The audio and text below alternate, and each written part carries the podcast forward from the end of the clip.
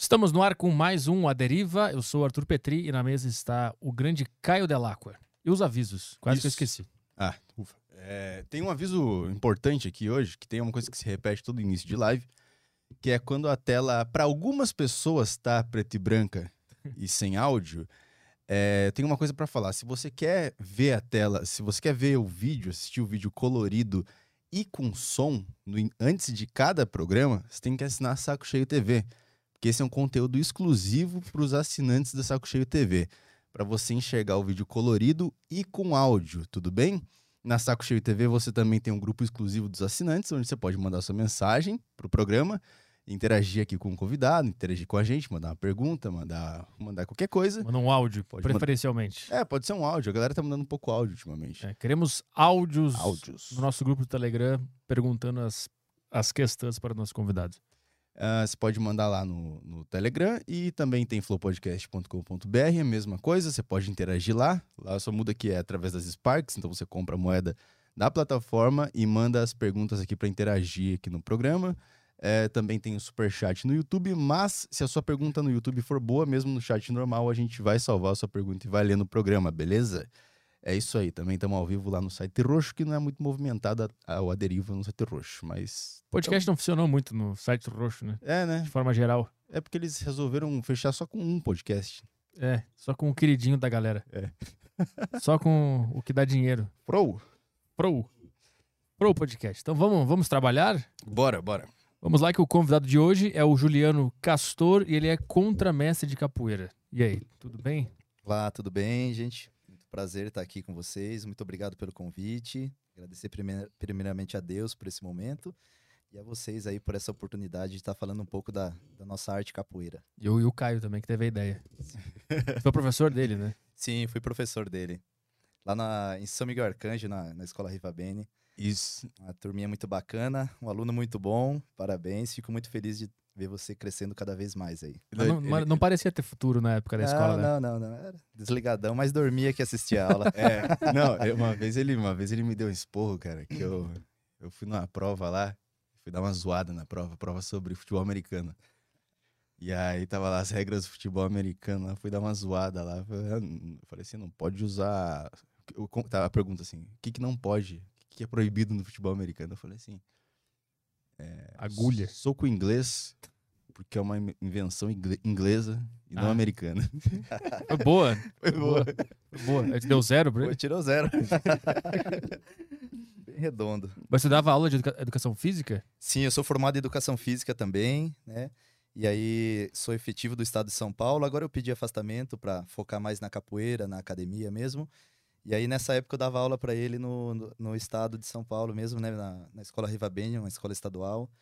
Então fiquei por dois anos mais ou menos em São Miguel Arcanjo e depois fui para Pilar e acabei pedindo afastamento depois. É que me chamou a atenção ter uma prova de educação física. Sim, Porque na é. minha escola era uma bola rolando na quadra e era isso aí. Cara, mas- o pessoal odiava isso, né? Porque a educação física é uma atividade muito prática, mas eu sempre valorizei muito a teoria, né? O porquê daquilo que a gente está fazendo, cuidar do corpo humano, ver como que a gente pode melhorar a nossa performance e tudo mais. Então eu trabalhava sempre uma aula teórica e depois a gente ia para a prática. A teórica eles odiavam, né? Mas fazer o quê? É uma parte muito importante, então... E aí no final do semestre sempre a gente tinha uma prova também para avaliar se eles tinham rendido legal também nessa parte teórica, né? E não só na prática. Na prática, a maioria sempre participou, né? Então é fácil. Mas tinha essa teoria também. E o dia do handball. Tá todo mundo esperando pra jogar futebol e aí é o dia É, do handball. handball, é. Aí todo mundo fica brabo e triste. Ginástica rítmica. Ginástica nossa. rítmica, basquete. Ele falou da- das aulas teóricas, mas eu lembro que foi, foi- foram nas suas aulas que eu entendi sobre nutrição. Você estava falando sobre. Teve, uma, teve uma, um semestre que você falou sobre é, proteína, carboidrato, eu não tinha a menor noção do que era nada. Você explicou tudo e pra mim funcionou pra caralho. Foi tipo. Eu lembro que era uma coisa que a gente falava bastante na escola, que no começo a gente achava chato que isso não dava bola pra gente jogar a bola e tal, mas depois ficou legal porque a gente aprendia, tipo, boxe, beisebol, futebol americano lá. A gente teve Sim. futebol americano, foi foda pra caralho.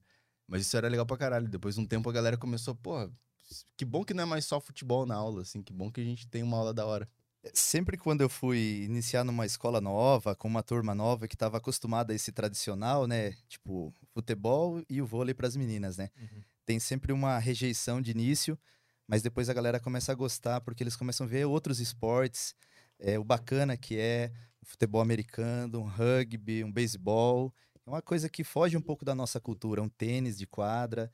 E graças a Deus, todas as escolas que eu tive, o pessoal sempre apoiou também, comprava material, falava, quero trabalhar assim, assim, e eles sempre davam um maior apoio também. Então, sempre foi muito bacana, teve um bom retorno da, dos alunos também. Mas como é que tu fazia para os alunos aceitarem essa ideia? Porque nas escolas que eu estudei, nunca aceitaram a ideia. Quando a pessoa, o professor vinha ensinar handball, basquete, ginástica, era, as pessoas iam embora, fugiam da aula e, e, quando tinha uma bola de futebol, todo mundo jogava. O que, que tu fazia para.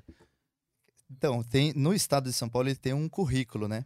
Tem um currículo que vem as atividades competentes para cada ano, para cada semestre. Então eu chegava e falava, pô, aqui tá futebol americano. A gente vai trabalhar o futebol americano, porque não tem como você vai chegar pro professor de matemática e falar para ele ensinar história para você. eu não vou fugir, eu não posso uhum. fugir. Então esse aqui é o que eu tenho que seguir e eu vou seguir fielmente. E a galera ficava meio assim no começo, não gostavam, queriam meio que boicotar, não participar, mas aí depois eles vão participando e vão vendo que é interessante, vão criando, quebrando aquela barreira, né, de do novo, do diferente. E aí depois, conforme vão passando os meses, aí a galera já sabe que eu trabalho daquela maneira e que uhum. não vou mudar aquilo. Então aí eles sempre aceitaram bem e aí ficavam curiosos do que ia ser a próxima atividade que a gente ia trabalhar, qual que seria outro tema, outro semestre. Então foi bem interessante essa época escolar. Mas por que, que criou esse estigma da educação física, que é só uma bola e, e sai jogando? Acho que vem do desse passado já, né? O, o, Brasil é um país do futebol, né? Então toda a galera, que menino que não gosta de jogar um futebol, antes da capoeira eu jogava futebol, eu adorava, amava, era fanático de, por futebol também. E aí, sei lá, os professores antigos era mais isso, né? Embora tenha muito professor antigo que não era é, dessa forma também, que trabalhava, que tinha uma outra visão. Eu tive professores que, que já trabalhavam com outras atividades diferentes do dia a dia do futebol e do vôlei. Mas acho que a maioria no passado era assim, né? Era jogava uma bola, é o mais fácil, né? Joga a bola e se vira aí, rapaziada. É uma preguiça do, do, profissional, sim. Acredito que sim, um pouco sim. Um pouco, talvez, por essa por esse receio, essa restrição dos alunos, o pessoal não, não querer muita quentura de cabeça né, no dia a dia. Então aí vamos fazer do jeito que dá. A educação física não era muito valorizada né, até um tempo atrás.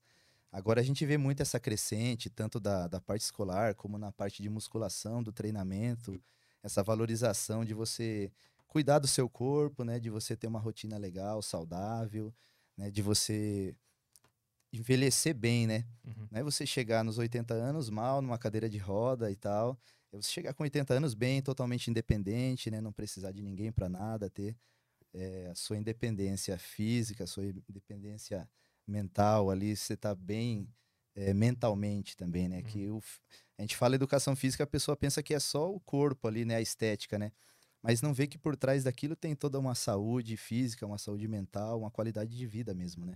Tinha, é, não sei se é o nome certo, biomecânica, assim, ensinar o que, que o corpo, como é que ele funciona, como é que ele se movimenta, tu ensinava isso? Na né? escola, sim. Fisiologia do exercício, né? Sempre trabalhei muito nisso. Tinha, começava bem do básico, com o corpo humano conhecendo a função dos músculos, né? A função de cada articulação, como elas funcionam. E aí depois eu ia entrando mais na fisiologia do exercício, de como o corpo funciona. Que uma coisa é o corpo parado, estático ali, e outra coisa é ele em movimento, né? Então a gente estudava de como a gente pode fazer para melhorar ainda mais, por exemplo, a performance num jogo pro pessoal que gosta de jogar um futebol, pro cara que faz uma luta, como que ele pode treinar o corpo dele para ele melhorar o rendimento dele no, no esporte que ele gosta. Uhum. Então, a fisiologia do exercício é uma coisa que eu sempre amei fazer e sempre priorizei também na, nas aulas escolares. É que, é que é muito foda, né? Tu, a gente tem uma máquina aqui, né? E ela tem um monte de função que a gente nem imagina que ela tem, né? E a maioria das pessoas cresce sem saber essa máquina que a gente tem aqui em volta, né? E aí na escola as pessoas não têm a possibilidade de aprender isso, né? Sim. E, e eu não sabia, eu nunca, eu acho que eu nunca tinha conhecido um professor que tivesse dado assim de forma completa a educação física. E olha que eu passei por várias escolas lá no sul, lá, em Porto Alegre, né? Escola pública, privada, acho que mais de cinco ou seis escolas eu passei e nunca tive aula de, de para aprender exatamente o que era educação física, corpo, nutrição, nada disso. Sim, é ainda é uma coisa que a gente precisa melhorar, amadurecer mais ainda, né? Tem muitos professores que estão vindo agora com uma visão diferente. Então, acredito que isso vai ser uma coisa comum no, no, num futuro próximo. A galera tá com uma visão diferente sobre isso, né? Não é aquele o tradicionalzão mais ali. E a gente. E os, os diretores também cobram muito isso, né? Pô, e aí? Mas você vai trabalhar com o pessoal, você quer um material, você quer isso, mas você vai fazer? Porque tá mudando essa visão da galera. Então tem essa cobrança do caderno.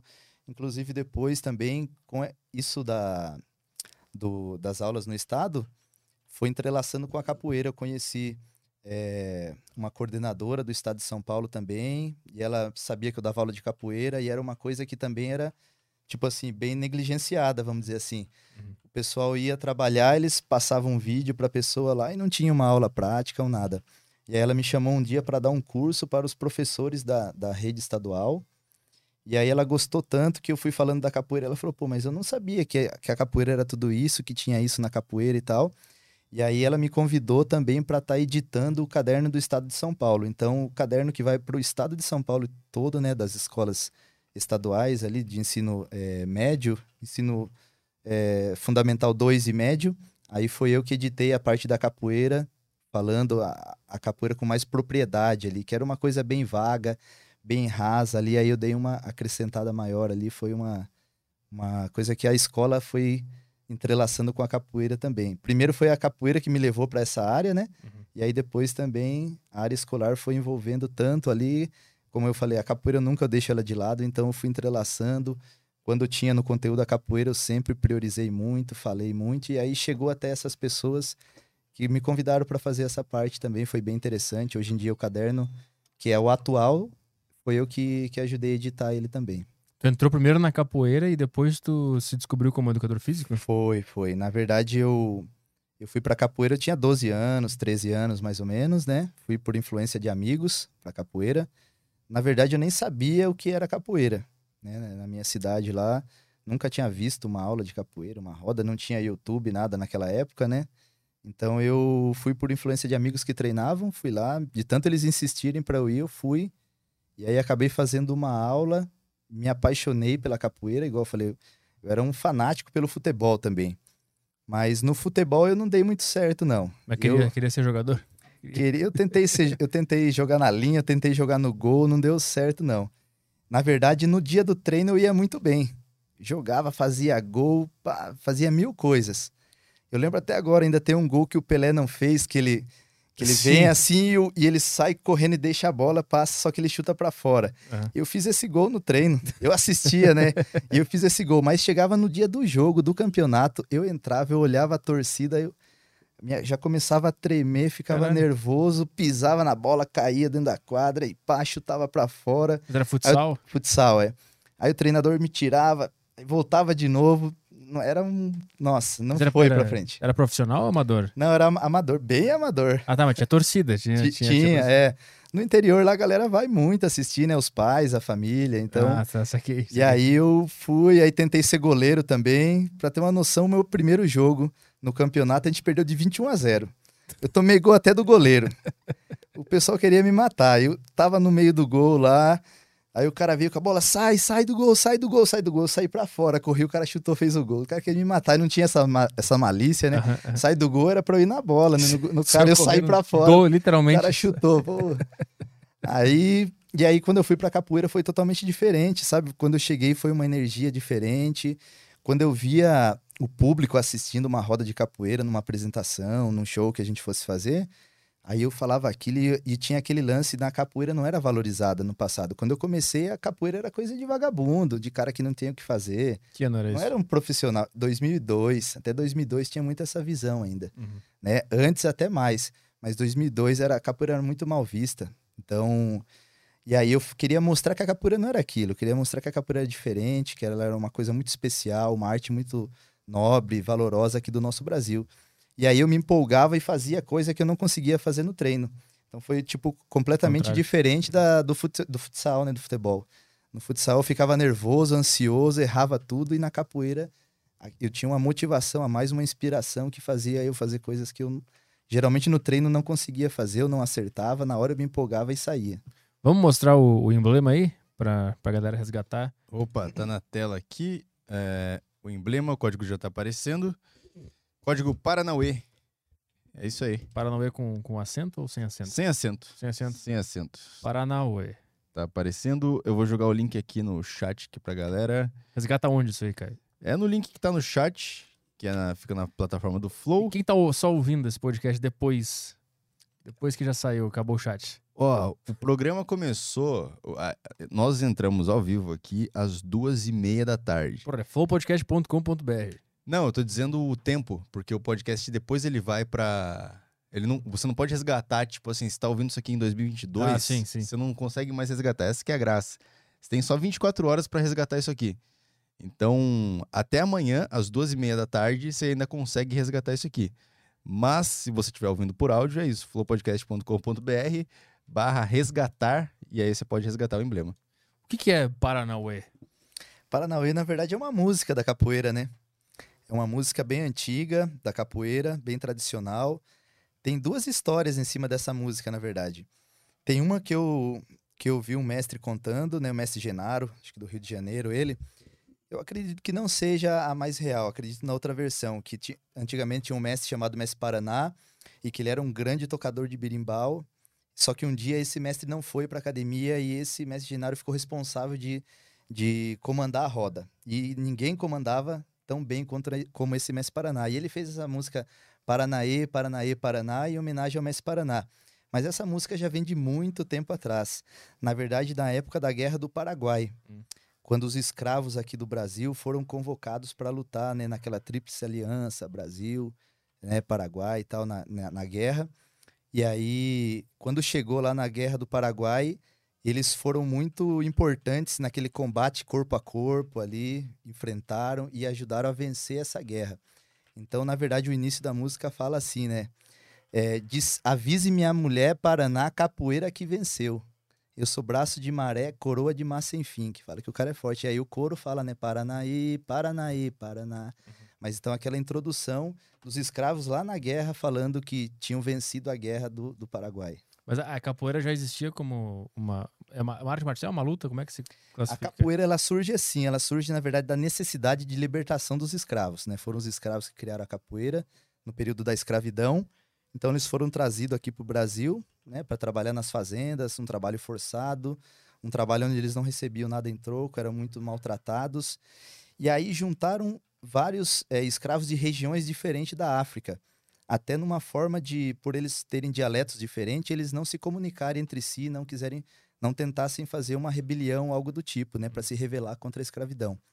Mas aí dessa mistura, eles foram juntando partes da cultura e criaram a capoeira. Então a capoeira surge como uma luta disfarçada em dança. Então por isso as pessoas não sabem se capoeira é luta, se ela é dança, porque ela era um disfarce. Então quando o senhor, dono do engenho, é, o capitão do mato, estava de olho nos escravos, eles faziam ela como se fosse uma dança. Hum, Eles fingiam que estavam dançando. Tanto é que os, os donos de fazenda falavam, ah, o negro tá lá na capoeira, que era o mato, não era a capoeira jogo. né? O negro tá lá na capoeira, o espaço físico ali. O negro tá com a brincadeira de Angola, que depois surgiu um estilo de capoeira, né? Capoeira Angola. Que houve algumas divisões de capoeira depois, na- mais pra frente. Mas falava, ah, o negro tá lá na capoeira, o negro tá lá com a brincadeira de Angola, porque achava que era uma brincadeira. Mas quando eles não estavam vendo, eles praticavam ela como luta, para quando eles fugissem das senzalas e fossem para tentar chegar no quilombo, né? Vale ressaltar que o quilombo dos Palmares foi um dos maiores, que teve o Rei Zumbi como líder. Então, nesse período, eles, o capitão do mato ia buscar esses escravos e aí ele ia tentar capturar eles, mas não ia matar, não ia machucar ali naquela hora eles, porque tinha que trazer o escravo vivo de volta para trabalhar, Uhum. né? Senão era um prejuízo pro, pro dono da fazenda. Então aí eles usavam da capoeira como uma forma de defesa hum. para bater no feitor, no capitão do mato e conseguir chegar no objetivo dele, que era o quilombo, onde ele seria livre ali, né? Não estaria na terra dele ainda, né? Que eles vinham da África para cá, trazidos da África para cá, mas eles estariam livres, né? Não teriam que trabalhar forçado ali, né? Então, então ela foi criada como uma resistência. Uma resistência, uma forma de resistência contra a escravidão. E qual é a base de- de- dessa luta-dança? Da onde o cara tirou essa ideia? Tem, na verdade, na África tem algumas manifestações que se assemelham à capoeira que daí foi criada aqui no Brasil. Porque os escravos vieram de lá, mas criaram a capoeira no Brasil. Por isso fala que a capoeira é afro-brasileira, criada pelos negros africanos, mas aqui no Brasil. Então lá tinha uma, uma, uma luta chamada Nigolo, que era a dança das zebras, né? a luta das zebras. Então, hoje em dia, quando o cara quer ficar com uma menina, ele vai lá, adiciona no Instagram, manda lá uma mensagem e tal, convida e sai com ela, né? Naquela época, o cara, para ele casar com essa pessoa, ele tinha que, dentro de num certo momento lá, eles reuniam vários guerreiros ali que possuíam terras, muitas vezes também, que eram pessoas que iam cuidar bem da, da filha dele, que era o guerreiro mais forte, que iam lutar entre eles para ver quem ia ganhar esse dote da princesa ali, da, da, da menina. Então eles lutavam nessa dança Nigolo, que era uma dança que envolvia muitos chutes, coices, cabeçada, movimento parecido com os da, da luta das zebras mesmo entre elas. Uhum. Então coice, cabeçada, rasteira. E aquele guerreiro que vencesse todo o combate ali ficava com essa princesa, com essa menina. Hum. Ele ganhava esse... Então essa foi uma das vertentes que a capoeira saiu. Depois tem a ládia, hum. que é uma outra forma, que é como se fosse uma capoeira, só que não tem a ginga. Né? Que na capoeira tem a ginga, que é o, o jeito que o capoeirista se movimenta dentro da roda. E a Ládia não, ela é parada como se fosse um, um karatê, mas tem o ritmo do tambor e os golpes são bem semelhantes ao da capoeira mesmo, armada, martelo e tal, alguns golpes que existem dentro da capoeira. Então eles ficam de frente pro outro ali, parado, e dá o golpe, dá o chute, o cara esquiva, o cara sai. Uhum. E aí, então, surgiu dessas manifestações e outras também. Aí eles criaram essa capoeira aqui no Brasil, que envolve cabeçada, chute, rasteira, as esquivas, né? Que na capoeira não tem essa, essa forma de você parar o golpe, igual no karatê, o cara bloqueia, né, no, no MMA e tudo mais. Na capoeira você esquiva, você não deixa o golpe te acertar. Uhum. Então aí surgiu essa, essa capoeira aqui no Brasil, que no começo era disfarçada. Então, por que, que o pessoal pensa que é dança? Porque ela tem todo aquele gingado, né, aquela malemolência, e desce no chão, sobe e tal, movimenta. Parece uma dança mesmo. Quando a gente vai fazer uma apresentação, muitas pessoas falam: ah, eu quero aprender a dança da capoeira. Porque na hora da apresentação ali, você não vai ficar trocando porrada com a galera lá. Então, muitas vezes você vai lá, tá com seu filho assistindo a roda de capoeira, seu filho, vamos dizer assim, eu, eu pego crianças a partir de três anos para treinar, tenho vários nessa idade, turma de iniciantes a partir de três anos. E aí você vê lá o cara chutando, o outro feito louco, se agarrando. Você vai falar, esses caras são retardados, eu não vou levar meu filho na capoeira. uhum. Entendeu? Então ali parece todo aquele, o cara faz um salto mortal, gira, faz aquilo, uma pernada ligeira e tal. Mas o pessoal não fica fazendo muito a luta da capoeira naquele momento. A luta da capoeira acontece muitas vezes no, no, numa roda na academia, num campeonato específico para isso. Aí existe a vertente da capoeira onde vale acertar a pessoa? Então, como eu falei, a capoeira ela surge então da Sim. é uma luta disfarçada em dança. Uhum. A qualquer momento o cara pode te acertar, não tem um momento específico. É, eu digo é que eu, eu uma vez eu fui para Bahia e eu, eu fiz é, capoeira lá e eu lembro que a, umas coisas coisas ficou na minha cabeça, eu era criança, era que não podia acertar de jeito nenhum a pessoa, tinha que sempre desviar, né? E eu não sei como é que isso é de, é de fato verdade, assim, se dentro das pessoas que praticam capoeira vale bater na outra pessoa, vale acertar, é, a pessoa busca tentar acertar e a outra que desvie. Como é que funciona isso? Eu diria assim que depende. Por exemplo, eu sou contramestre de capoeira, né? Eu já tenho mais de 20 anos de capoeira. Se eu for jogar com um aluno iniciante de um ano de capoeira, dois anos, é claro que eu vou me sair bem com ele. Eu tenho toda uma malícia, uma malandragem de muitos anos da capoeira já.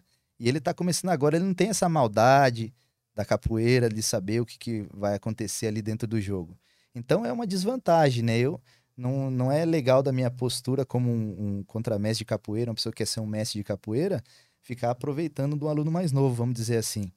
Então eu vou evitar fazer essa parte da luta com ele, a não ser que ele venha querer me desafiar também, que acontece muito. Às vezes o cara novo ali, todo empolgadão, ele quer vir para cima do, do uhum. professor do contramestre, que é uma falta de respeito do aluno mais novo da, com a hierarquia da capoeira, né? Mas quando a roda tá aberta ali entre todos os formados, tudo pode acontecer ali, principalmente numa roda de rua que a gente fala, uhum. que é uma coisa que não tem muitas regras, né? A gente tem ali todo um lance de respeito e tudo mais, mas não tem uma regra na capoeira você tá jogando e aquela dança, aquele jogo ali, a vadiação que a gente fala, que é quando você tá mais pra brincadeira da capoeira, a qualquer momento ela pode virar uma, uma luta séria ali. Uhum. Você fez um lance que o cara não gostou muito, ele vai te devolver, vai te chutar, vai uhum. tentar te machucar, e aí você vai esquivar. Então não tem esse lance assim de não pode acertar. Entendi. Tem o lance de não deve deixar o cara te acertar. Sim. Sempre uhum. o mestre o mestre me ensinou da, da seguinte maneira: você tem que treinar para o cara não te acertar a esquiva. Se o cara te acertar, você não vai falar, pô, você é ignorante, me chutou. Não, é você que não tá treinando direito e não conseguiu sair do golpe do cara. Uhum. Então você tem que treinar pro cara não te acertar. E quando tu ataca, tu tá buscando acertar. Sim, ou quando ele passa um golpe, eu dou uma rasteira nele, ele vai cair, ele vai levantar. Muitas vezes ele pode querer voltar na técnica, né? Dar uma rasteira, né? Uma queda bonita ali. Como ele pode vir para ignorância e te dar um chute no meio também ali para te machucar. Então você não sabe como vai ser a reação dele. É uma surpresa. A cada, a cada momento, a cada. Conforme o toque do birimbau, tem uma forma de se jogar também ali. Então o jogo pode ir esquentando ali e chegar um momento até às vezes de a galera ter que separar, né? Porque na verdade o capoeirista verdadeiro ele entende todos os sinais. Quando o birimbau ele faz uma chamada específica lá, é a hora de parar o jogo. Mas às vezes a galera tá ali tão focado ali e naquele nervosismo do jogo que esquece de tudo. A galera tem que entrar no meio e partir ali, separar que, que tá ficando feio o negócio muitas vezes. Mas é claro que, que a ideia não é essa, né? Hoje em dia o mundo ele já é cheio de violência. Então a gente não busca mais violência. A gente fala que, que quem luta não briga, né? Quem luta não briga. Tem a luta da capoeira, que é a partir do momento que eu. Vamos dizer que eu entrei com você, você me deu uma queda, você me acertou um golpe, acabou o jogo, eu cumprimento você e acabou ali. Eu não vou levar para fora. É claro que eu vou ficar com aquilo ali, pô. Da próxima vez eu vou treinar mais para pegar ele, porque ele me pegou dessa vez. Mas não é aquele lance de, ah, vou sair na mão depois no soco, vou fugir da capoeira. Isso não é, não é legal. Um cara que se preza, um capoeirista mesmo que se preza, ele não, não parte para essa, essa ignorância, para esse lado. E como é que funciona a música na capoeira? O cara que tá tocando, ele vai editando o ritmo ou ele tem que saber como é que tá a vibe dos lutadores e ir mudando a música? Como é que ela entra nesse... Isso. É, é muito importante a pessoa que comanda a roda, ele ter uma noção boa de capoeira. Porque não é simplesmente você cantar a música que você gosta ali na, na roda da capoeira. Aquela música, ah, essa música eu gosto dela, eu vou cantar ela. Porque as músicas têm um sentido, elas têm um significado. Muitas vezes, através da música, você vai passar um aviso para outra pessoa, você vai instigar eles a fazer um jogo mais duro, hum. ou eles a se acalmarem. Tipo o juiz do MMA, quando os caras ficam sem, sem fazer nada, ele. Vamos, vamos, vamos perder Exa ponto. Exatamente, entendi. exatamente. Então, geralmente, quem comanda a roda da capoeira, ou principalmente começa comandando a roda da capoeira, é o mestre mais velho. Ele começa ditando ali, dentro do ritmo do birimbau, né? O birimbau manda em todos os outros instrumentos. Né? Na capoeira tem Depende do estilo da capoeira, mas o mais tradicionalzão, essa capoeira que o pessoal chama de contemporânea, essa capoeira mais atual, são três birimbaus, né? O gunga, que é o maior, mais grave, o médio e o viola. São três birimbaus. Aí o pandeiro, a tabaque, a gogô, reco-reco. O berimbau gunga, que é o maior, geralmente comanda a roda. Embora, se o mestre tá com o outro berimbau, pode ser o outro berimbau que vai comandar a roda também, uhum. tá? E aí ele vai lançando as músicas ali. Então, muitas vezes ele pode falar uma música que está instigando vocês dois a jogar mais duro. Por exemplo, ele pode falar assim: Olá, olá, aí, vou bater, quero ver cair. Uhum. Tá instigando os caras a uhum. jogar mais duro ali, entendeu? Ou então ele pode falar, fazer uma outra, você tá ali se agarrando e ele não quer aquilo naquele momento, não tá para aquele lance. A roda não tá para aquilo. Uhum. Tá mais para um jogo de camaradagem e tal. E ele vai falar: "Ai, ai, ai de Joga bonito que eu quero aprender. Joga bonito que o mestre quer ver. Uhum. Então ele vai falar, pô, vocês estão fazendo errado. Uhum. Entendeu? Ou ele vai chamar no birimbau para os dois saírem dali.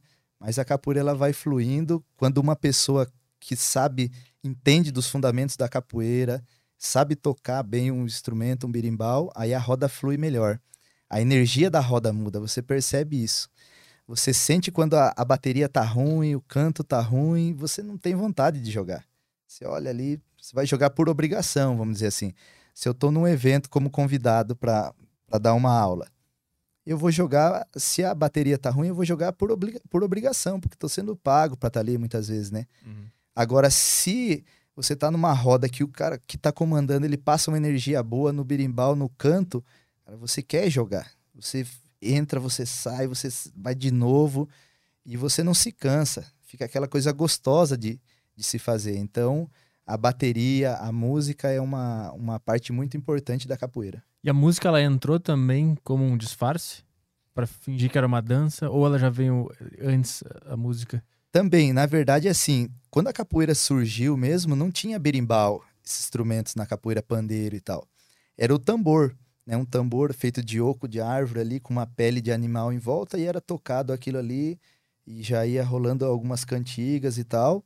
E eles já faziam a prática, eles faziam a prática da capoeira dessa maneira. Depois, com o passar do tempo, aí os instrumentos foram é, entrando na capoeira. Então o birimbau, na verdade, ele já existia tipo 20 mil, mil anos antes de Cristo. Então o birimbau era utilizado é, na época das cavernas como um cara encantador de animais com o birimbau. Tem até em, em alguns países eu vi falar que o birimbau ele era usado tipo para comunicar com espíritos, algumas pessoas acreditavam. Mas o birimbau ele já veio da África há muito tempo, né? Ele não chamava birimbau, era urucungo, rucungo, murumbumbo, depende da região que ele que ela era praticada. Uhum. E aí ele foi sendo introduzido da maneira que eles estavam lá na, nas feiras, muitas vezes os, o pessoal fazendo a capoeira, e tava rolando lá no tambor e tal, e o cara usava o birimbau para chamar a atenção das pessoas que estavam em volta, porque ele estava vendendo geralmente uns pássaros chamados pássaros capões também, e ele estava ali da mesma forma que o sorveteiro passa com a flautinha e faz uhum. o barulhinho, você sabe que o sorveteiro está passando na rua. Uhum. Ele tocava o birimbau para atrair os clientes dele para comprar os pássaros que ele estava vendendo. Uhum. E aí depois que ele vendia tudo, ele ia lá para a capoeira com aquele birimbau dele e começou a fazer um improviso junto da capoeira da roda. E no fim o birimbau se tornou o mestre da roda. Sim. Hoje em dia, o instrumento, vamos dizer assim, mais importante da roda é o birimbau, né? Que o mestre comanda a roda com o birimbau. Ele diz tudo, a hora que vai começar, a hora que vai parar, se o jogo vai ser rápido, se o jogo vai ser mais cadenciado, se vai ser Angola regional, o que vai ser, é o birimbau que diz. Mas nem sempre o birimbau comandou a roda da capoeira, foram outros instrumentos antes.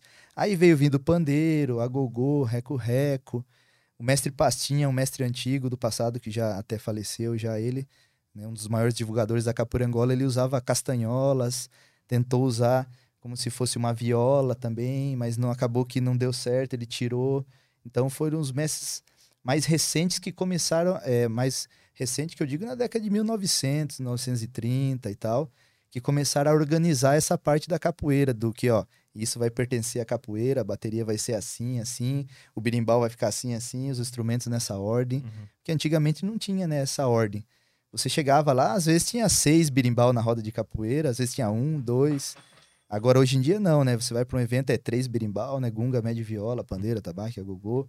Ou se é a regional do mestre Bimba, é um, é um berimbau médio e dois pandeiros. Então depende da é. capoeira. E como é que a capoeira perdurou se ela tinha esse estigma de ser de escravo, de negros, e até 2002 tu disse que sofria preconceito? Como é que ela se manteve intacta na, na cultura? Para você ver como que, que eles fizeram uma coisa tão interessante, bacana mesmo, e a gente tem que agradecer muito aos mestres do passado, né? Então a gente.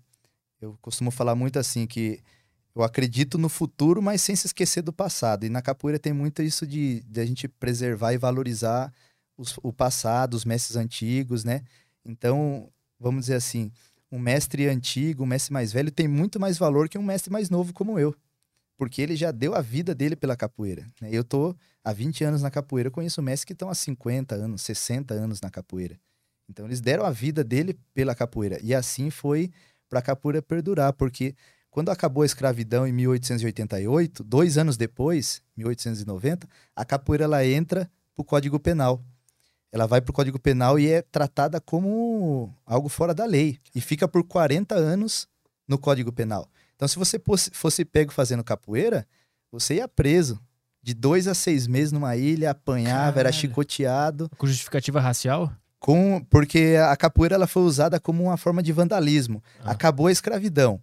Aí soltou todos os escravos que estavam presos lá. E aí que começa também a surgir as favelas e tudo mais, porque aonde que ia pôr todas aquelas pessoas? Ia ter emprego para todo mundo? Não tinha. Então, que eles começaram a usar a capoeira como uma forma de vandalismo, de, de usar a capoeira para roubar, para saquear. Muitos é, capoeiristas trabalhavam como leões de chácara, que a gente fala, que é o cara que era como se fosse um segurança de uma autoridade, de um senhor de fazenda. Então, a capoeira foi sendo mal vista como uma coisa fora da lei, por ela ser usada assim, dessa forma marginal. Uhum. Não era a tradição da capoeira, a cultura da capoeira que é hoje, né? Então, ela foi para o Código Penal e aí entra também um mestre muito importante do passado, que é o mestre Bimba, que foi a, figura mais importante para tirar a capoeira do Código Penal. Então ela ficou lá no Código Penal por 40 anos, que era aquela capoeira tradicional, que hoje em dia o pessoal conhece como capoeira Angola. Então, o Messi Binho falou, pô, a capoeira Angola não pode, né? Que era lá os três birimbau e tudo mais, isso aqui. Aí ele vai e cria a luta regional baiana. Então ele fala, isso aqui não é capoeira, Uhum. é luta regional baiana. Ele dá uma sacada diferente. Ele deixa aquela capoeira mais em pé, como mais luta mesmo também, mas uniforme, bota um uniforme pra galera, tem todo um evento. Ele dava aula na, na Universidade Federal da Bahia, então ele dava aula pro pessoal da classe né, média alta ali, então não era mais aquela coisa de do pessoal que trabalhava no cais, dos ex-escravos e tudo mais. Ele dá uma nova cara pra capoeira e fala que é a luta regional baiana. Aí nessa jogada, ele faz uma apresentação pro presidente da época, né, Getúlio Vargas, que aí ele assina um documento que a capoeira poderia ser praticada dentro de um recinto fechado e tudo mais, com as limitações. Mas aí foi a sacada para tirar novamente a capoeira do Código Penal, porque os capoeiristas faziam uma roda, quando eles iam fazer uma roda de capoeira que era tudo clandestino, ficava muitas vezes um capoeirista na esquina com um birimbau. Quando ele via que a polícia, a cavalaria estava vindo, ele fazia um toque no birimbau e todo mundo já sabia que a polícia estava vindo e acabava a roda, desfazia, tira instrumento, sai cada um para o seu lugar, porque a capoeira não podia ser praticada. E aí foi resistindo através desses mestres do passado que é, acreditaram no poder da capoeira e lutaram até o fim com ela, né? Então muitos mestres foram foram maltratados com a capoeira, foram presos, apanharam, sofreram para a capoeira estar aqui hoje em dia. Mas como é que eles fizeram pra tirar esse estigma de ser uma coisa marginal, assim? Só de mostrar pra elite o que, Então, do que se tratava? Foi uma sacada importante, né? Ali na elite já, e tirou esse nome. Lembra que eram três birimbaus, pandeira, tabaco? Ele Aham. tirou o tambor ali da, da, da capoeira também, que é uma coisa que a galera associava muito já com o candomblé e tudo mais. Não, isso aqui é- era, era um birimbau e dois pandeiros só, pessoal todo uniformizado, que a capoeira de Angola não tinha um uniforme específico, né? Uhum. O cara ia lá de qualquer jeito, de calça jeans mesmo, treinava e tal. Não tinha uma academia de capoeira para ensino, porque a capoeira era proibida, né? E aí ele então dá uma outra cara e fala que aquilo não é capoeira, é luta regional baiana. E aí, por essa influência que ele tinha com o presidente e tudo mais, o presidente autoriza aquilo ali. E aí a capoeira começa a ser bem vista, porque ele fala que o presidente reconhece a capoeira como a cultura do Brasil ali, a que nasceu aqui no Brasil e é importante para o nosso país. Então, ele reconhece o valor da capoeira. E aí, naquele, naquele momento, a capoeira começa a ser mais bem vista perante a sociedade. Uhum. Até 2002 tu disse que ainda era, era mal vista, né? Sim, era mal vista. Ela já não era proibida mais, né? Claro. Mas, assim, eu sentia muito assim quando eu, eu falava que eu fazia capoeira. O cara olhava assim pra mim: Ah, você faz, ah, você faz capoeira. Tipo, ah, que bosta. Não sei se eu posso falar. Pode pode ser. tipo assim, era uma coisa que, tipo, ah, que, que nada a ver isso aí, né? Tipo, tinha aquele lance, ah, capoeira, mas você faz capoeira, você dá aula de capoeira, mas você trabalha em mais alguma coisa? Uhum. Tipo, hoje em dia a capoeira é uma profissão, né? Muita gente vive de capoeira, mas naquela época era aquele lance. Você faz capoeira, mas o que mais que você faz? Uhum. Tipo, como se você fosse um vagabundo ali mesmo, que só, só fica levantando a perna pra cima. E tinha muito isso. Eu lembro que a minha mãe não, não acreditava na capoeira.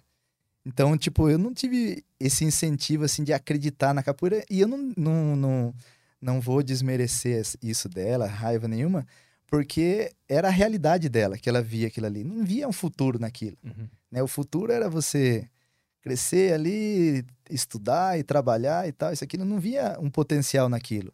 A capoeira era aquela coisa de, ah, é um passatempo, vamos dizer assim, né? Um, um lazer ali. Ninguém via futuro na capoeira, mas desde o começo eu, eu, eu tive essa visão de ser um profissional da capoeira e tudo mais aí, que foi o lance da educação física, que eu tive um mestre que, que também que foi importante no meu aprendizado, que ele é formado em educação física e ele falava isso.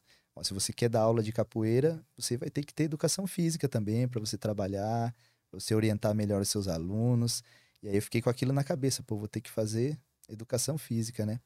Mas aí veio também o lance difícil, né? Porque eu não tinha condição de estudar.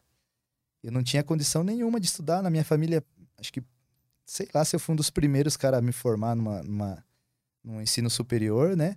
A gente não tinha uma condição e tal, lá no interior, Pilar do Sul, né? Tinha essa expectativa de estudar, nunca tinha saído da cidade praticamente até então.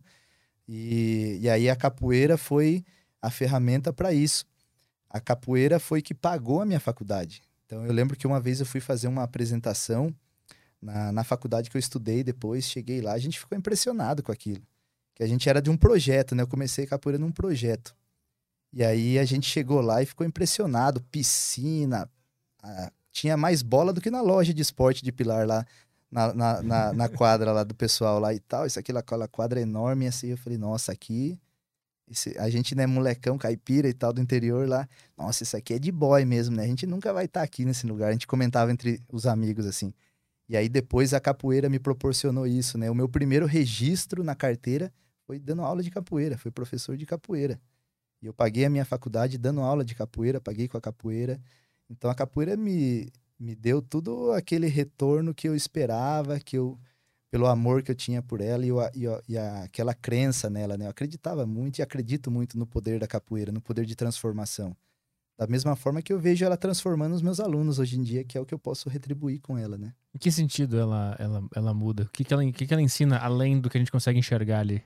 Cara, ser um, um mestre de capoeira, um contramestre, um professor, é diferente de você ser um professor na escola.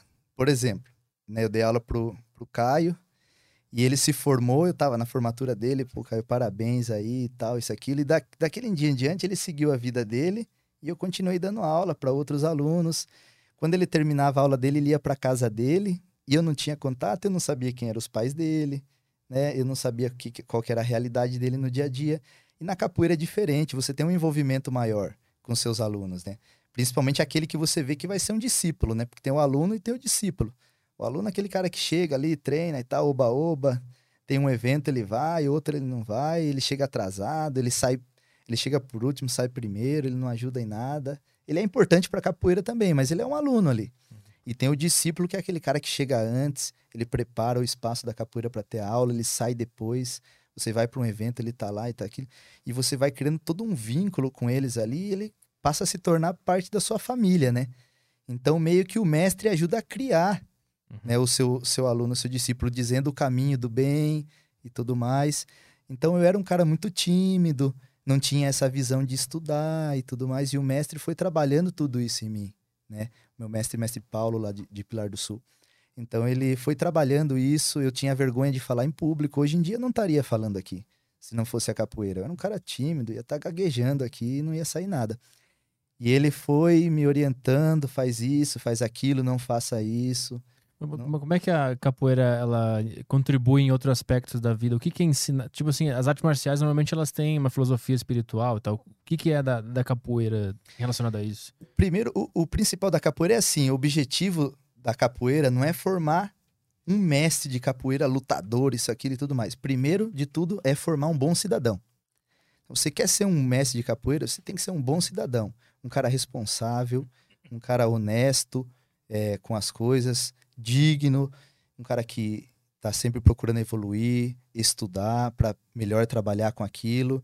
Então você vai vendo que você não se envolve com, com determinadas pessoas, grupo de pessoas. Eu lembro que o Messi cobrava muito assim: você quer ser da capoeira, você quer ser um cara do esporte, você não pode beber, você não pode fumar, você não deve seguir essa, essa vida aí.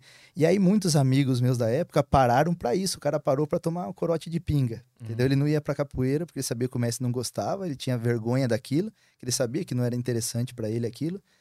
E aí ele acabou se afastando e foram caras que, que se perderam pro crime, tem caras que foram mortos, outros caras que estão presos, né? tem cara que saiu e depois voltou e hoje é meu aluno, que voltou a treinar comigo depois de muito tempo.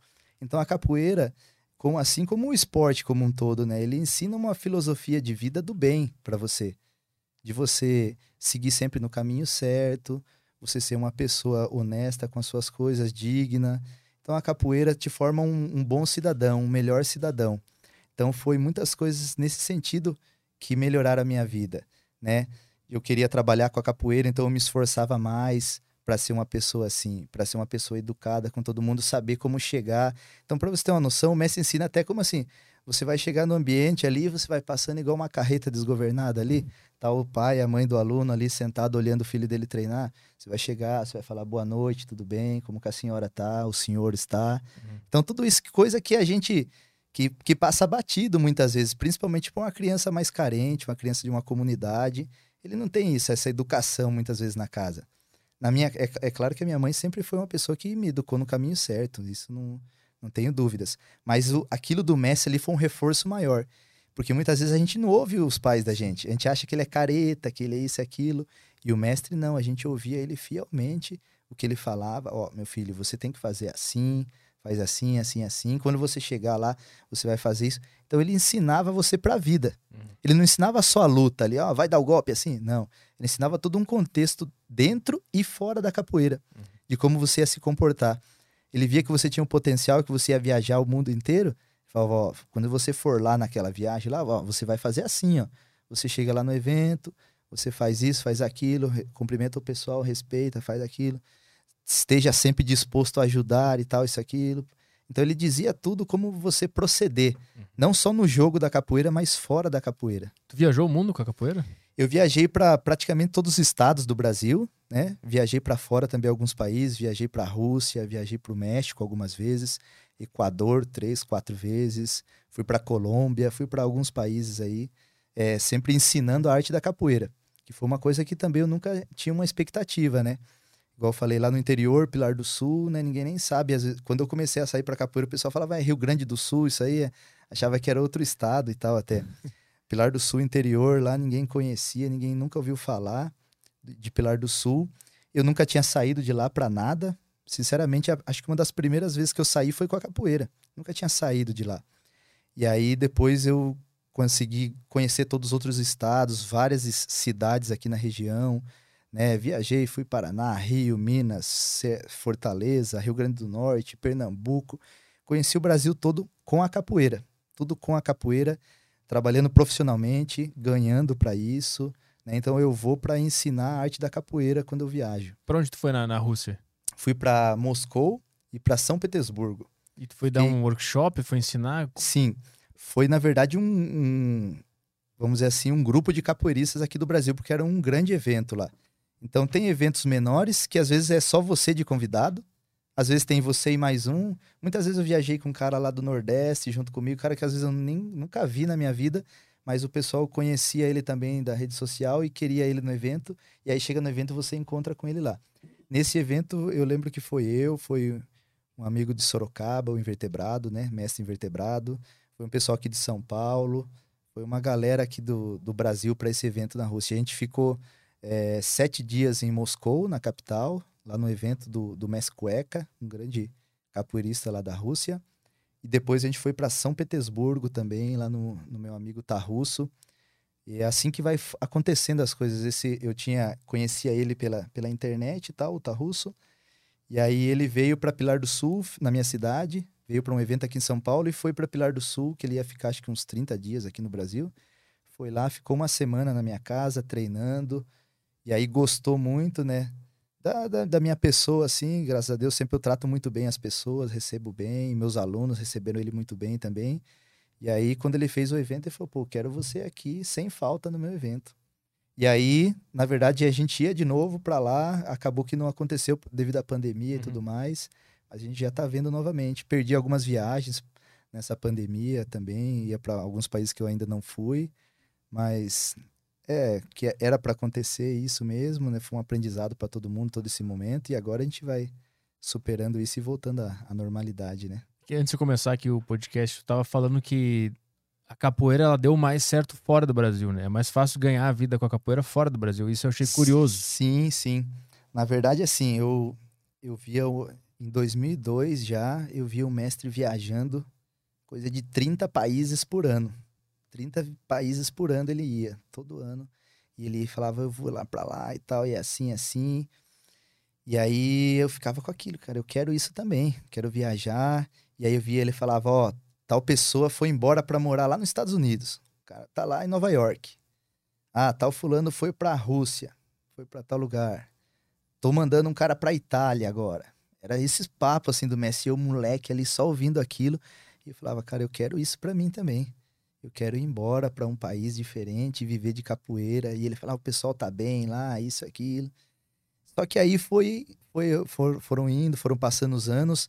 Não é fácil você se tornar um professor, um contramestre. Para você ter noção, né, eu entrei na, na faculdade, três, três anos, quatro anos eu era né, formado em educação física com a licenciatura plena. com 10 anos de capoeira, eu não era nem instrutor ainda. Não era nada, vamos dizer assim, na capoeira. E aí, depois que eu me formei professor de capoeira, para virar um contramestre, então leva muito tempo. E aí, nesse período, a, a minha vida foi mudando. Eu comecei a viajar mesmo a partir de 2002, quando eu me formei professor. Aí foi o ano que, que eu viajei muito aqui no Brasil, depois começou a surgir esses convites para fora também. E aí eu comecei a, a pesar, né? Eu tenho um, uma filha de, de 9 anos, então na época ela era bem novinha. E eu falei, só que para eu ir, primeiro eu ia ter que ir sozinho muitas vezes e tal, não ia dar certo isso. E aí eu falei, vou ficar longe da minha filha, não quero isso. Então eu comecei a mudar essa visão. E perto da minha família também, né? Meu pai tinha falecido, faleceu em 2009, então era só na casa eu e a minha mãe, eu não queria deixar ela só naquele momento. Foi quando surgiram essas oportunidades. Eu tive vários convites aí para ir para fora do país, oportunidades muito boas. Teve uma oportunidade mesmo que o cara falou: Ó, você, você vem para cá. O meu pai tem algumas casas de aluguel, vou te dar uma casa para você morar, você vai continuar estudando aqui na universidade, você vai receber tanto só para você estudar, fazer um mestrado, doutorado, pós-doutorado que você quiser estudar, que você vai aprender. Os meus alunos vão ser seus alunos também, ele já tinha um monte de aluno e a gente vai arrumar vários lugares para você dar aula. Onde que era isso? Isso era, era, era pro, pro, pro México. Caralho. Pro México. E aí aconteceu que eu falei, cara, eu não tenho essa vontade mais. Eu não tenho essa vontade mais. E aí depois surgiram outras para a Europa também, Portugal e tudo mais. E eu acabei que todas eu fui negando, não, não tenho. E hoje em dia eu vejo que eu fiz uma boa escolha. Eu sou feliz na minha cidade. Eu, é um lugar que a gente se conhece, todo mundo se conhece lá. E aí a galera conhece o meu trabalho, sabe da minha postura perante a capoeira. Qual é o, qual é o, o interesse desses outros países na, na, capoeira? Existe um movimento forte de capoeiristas não brasileiros? Sim. Primeiro vai, vai o pessoal aqui, aqui do Brasil, né? E aí esses caras vão formando outras pessoas que já são de lá mesmo. Então hoje em dia tem muito muito gringo que tem um trabalho fenomenal de capoeira lá fora. No passado era só os brasileiros, né?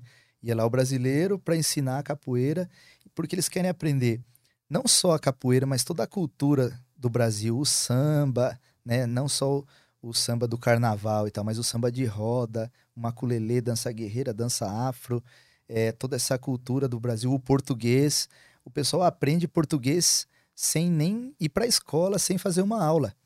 Eu diria que a capo... eu digo assim que a capoeira ela é a maior ferramenta de expansão da língua portuguesa aqui do Brasil, do português do Brasil aqui, né? Porque todo mundo que quer aprender capoeira tem que aprender português. Hum. Então você vê o pessoal da Rússia, pessoal de Israel, isso aquilo falando português e você olha muitas vezes você fala esse cara é brasileiro, de tão bem que o cara uhum. fala. Porque aí ele ouve a música, porque a, a, música ela não tem uma tradução. As músicas são em português. Tem algumas músicas em Yorubá e tal, que, são, que é a língua, né, o dialeto do, dos negros no passado e tal, da, que vieram da África, mas a, as músicas, as cantigas da capoeira são em português. Uhum. Então ele quer cantar a música, mas ele quer saber o sentido daquela música. Então ele vai pesquisar o que, que é aquilo, o que quer dizer aquilo. E assim eles vão aprendendo e logo estão falando português todos que vieram é, na minha cidade para ficar alguns dias comigo de fora, todos falavam português e falavam bem. Falavam bem e fala muitas vezes melhor que muito brasileiro aqui. E tem algum, algum lutador de outra, de outra arte marcial, de outra luta, que pega a capoeira em série na, na luta dele e cria uma nova? Não sei se o MMA tem, se mistura, como é que funciona? Tem. Na verdade, no passado teve muito confronto da capoeira na luta livre no ah. passado, que é antes do MMA, né? Uhum. Depois no MMA tem, agora também, tem muita gente. Até vale ressaltar, é, no passado, um mestre que ficou muito famoso com isso foi o mestre Hulk do Rio de Janeiro, que enfrentou um cara dos Grace, casca grossa mesmo do jiu-jitsu. E todo mundo achava, porque o ginásio estava todo lotado lá no Maracanãzinho, no, é, no ginásio, para ver o pessoal do Grace finalizar ali, era a final já, eles tinham feito várias lutas lá e tudo mais, e eles estavam ali para ver o pessoal do jiu-jitsu prevalecer. E foi o Messi Hulk e finalizou e ganhou do cara dos Grace. Cara. O pessoal que entrou no, na, no ringue queria que continuasse a luta, o árbitro tinha parado isso, aquilo e tal. E foi um fuzuê até que depois o Messi, o Messi Hélio Grace que falou: não, o rapaz ganhou a luta, acabou e tal. E aí a galera aceitou Tem vídeo Mas- disso, será? Cara, deve ter, deve ter no YouTube. Aí, ó. A vitória do mestre Hulk.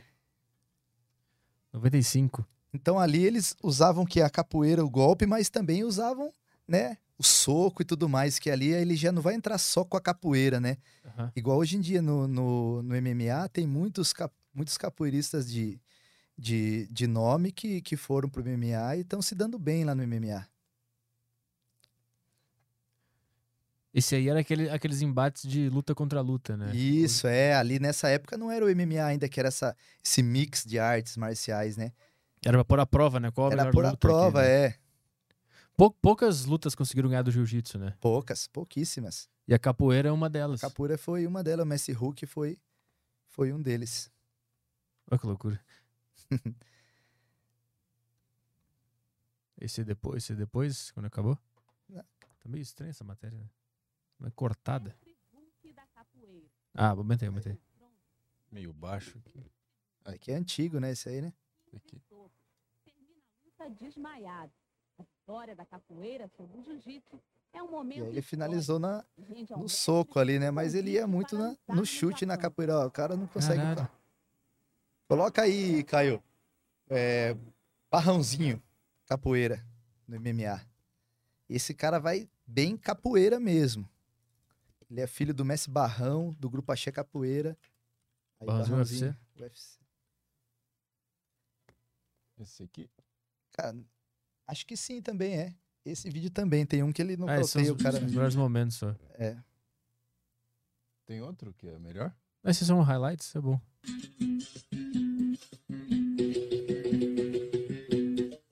É meio Ed Gordo, Tekken 3. Cara, o, o esse, o Ed Gordo, ele é do da capoeira que a gente faz parte mesmo, né? É o Marcelo Caveirinha, se chama ele. Ah, ele existe? Ele existe, ele existe. Ele que, que gravou, colocou vários, né, aqueles, tipo, uns eletrodos assim no corpo e tal, pra, pra, foca, pra captar, pra câmera captar os movimentos dele. Aham. E ele foi e fez os movimentos dos golpes da capoeira e aí foi transformado para pro, pro boneco do jogo. Mas ele existe, assim, chama Marcelo Caveirinha. Caralho. Ele mora no, nos Estados Unidos agora.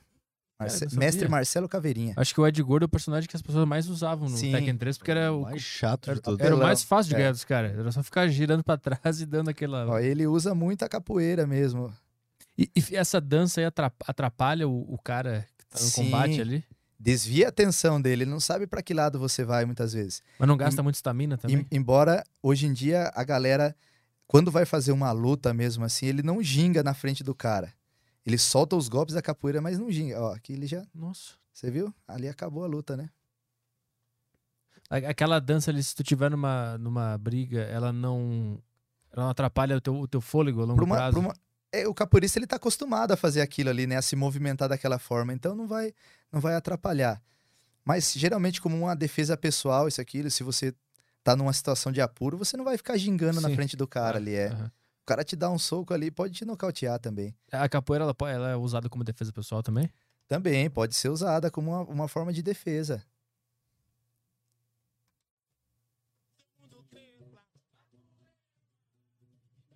O Ground and Pound, eu quero, eu quero ver a- os chutes.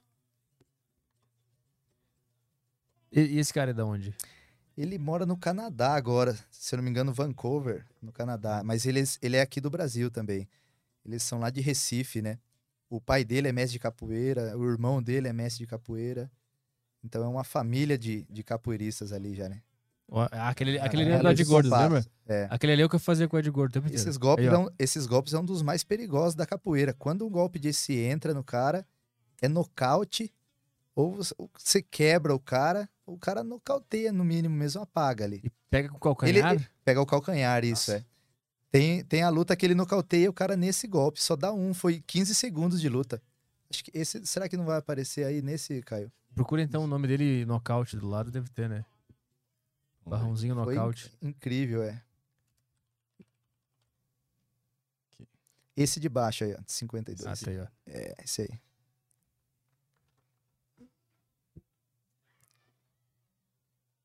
Você vê que o cara fica sem reação, não sabe de onde vem o golpe, né?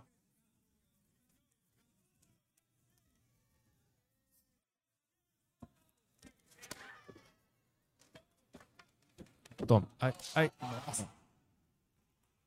Acabou a luta. Caralho. Ó. E é, é- ele pode ficar girando ali. Sim, Se o não cara pegar, dá- ele o vai cara dá- girando. o cara vai dá até pegar. pode dar cinco golpes daquele seguido, se ele quiser. Ele deu dois ali, um não entrou, o segundo entrou, né? O barulho que dá. Plá! Esse golpe é muito perigoso. Cara, eu já vi cara afundar o crânio do outro nesse golpe, quebrar maxilar, quebrar dente, nariz. Como é que é o nome É desse golpe? Me- chama meia lua de compasso. Ah, melô de compasso. Meia lua de compasso. Alguns grupos também chamam de rabo de arraia, mas é, é o A mesmo. famosa meia lua de compasso. Eu já ouvi, tinha ouvido falar, mas não sabia que era essa. Esse golpe é perigosíssimo. E qual, qual é o treinamento físico que tem que ter por trás da, da, da luta?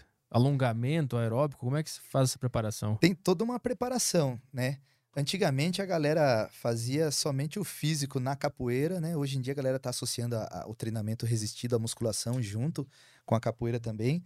Mas você inicia a aula com aquecimento, né, para preparar o seu corpo, para para elevar a frequência cardíaca, para jogar uma oxigenação bacana nos seus músculos ali. Faz um alongamento específico também para melhorar a sua amplitude de, de golpes ali. Porque não tem como muitas vezes você querer dar um golpe e acertar a cabeça do cara se você é todo travado e não aguenta levantar a perna. Tem que ter mobilidade. Então né? você tem que ter uma mobilidade bacana. Então a- a flexibilidade, essa mobilidade articular é muito trabalhada também na capoeira. E depois também tem toda uma parte é, física mais específica para melhorar a resistência, para melhorar a força.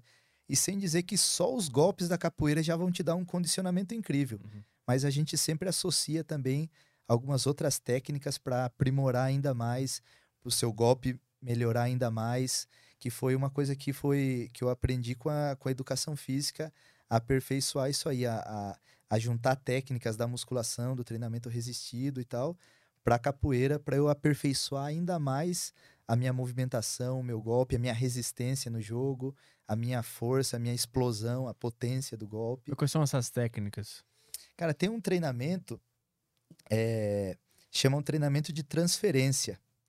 É, você, quando você realiza, por exemplo, uma série de agachamento, você faz uma série pesada de agachamento de oito repetições máximas, por exemplo, 10 repetições máximas. Fica como se fosse uma força elástica ali no seu músculo. E aí você vai logo em seguida faz o golpe da capoeira específico que trabalhou naquela naquele movimento do agachamento, Hum. né? Trabalhou, por exemplo, um quadríceps, um posterior de coxa e tal, um glúteo no agachamento, você vai fazer golpe que estimulem aquele grupo muscular. E aí aquela força que você fez antes, ela, trans- ela é transferida, essa força elástica para o seu golpe. Seu golpe fica muito mais potente, mais rápido. Então você vai repetindo aquilo ali, fazendo. Quando você vai na roda da capoeira depois, sem você fazer um agachamento, nada, que você tá 100%, quando você dá o golpe, vira um foguete o negócio. Mas tu faz o agachamento, sai, Faço- sai da sai do barra e agachamento, já faz logo em seguida o golpe. O mais rápido que você conseguir. Por exemplo, Ah. eu faço 10 agachamento e 10 golpe o mais rápido que eu conseguir.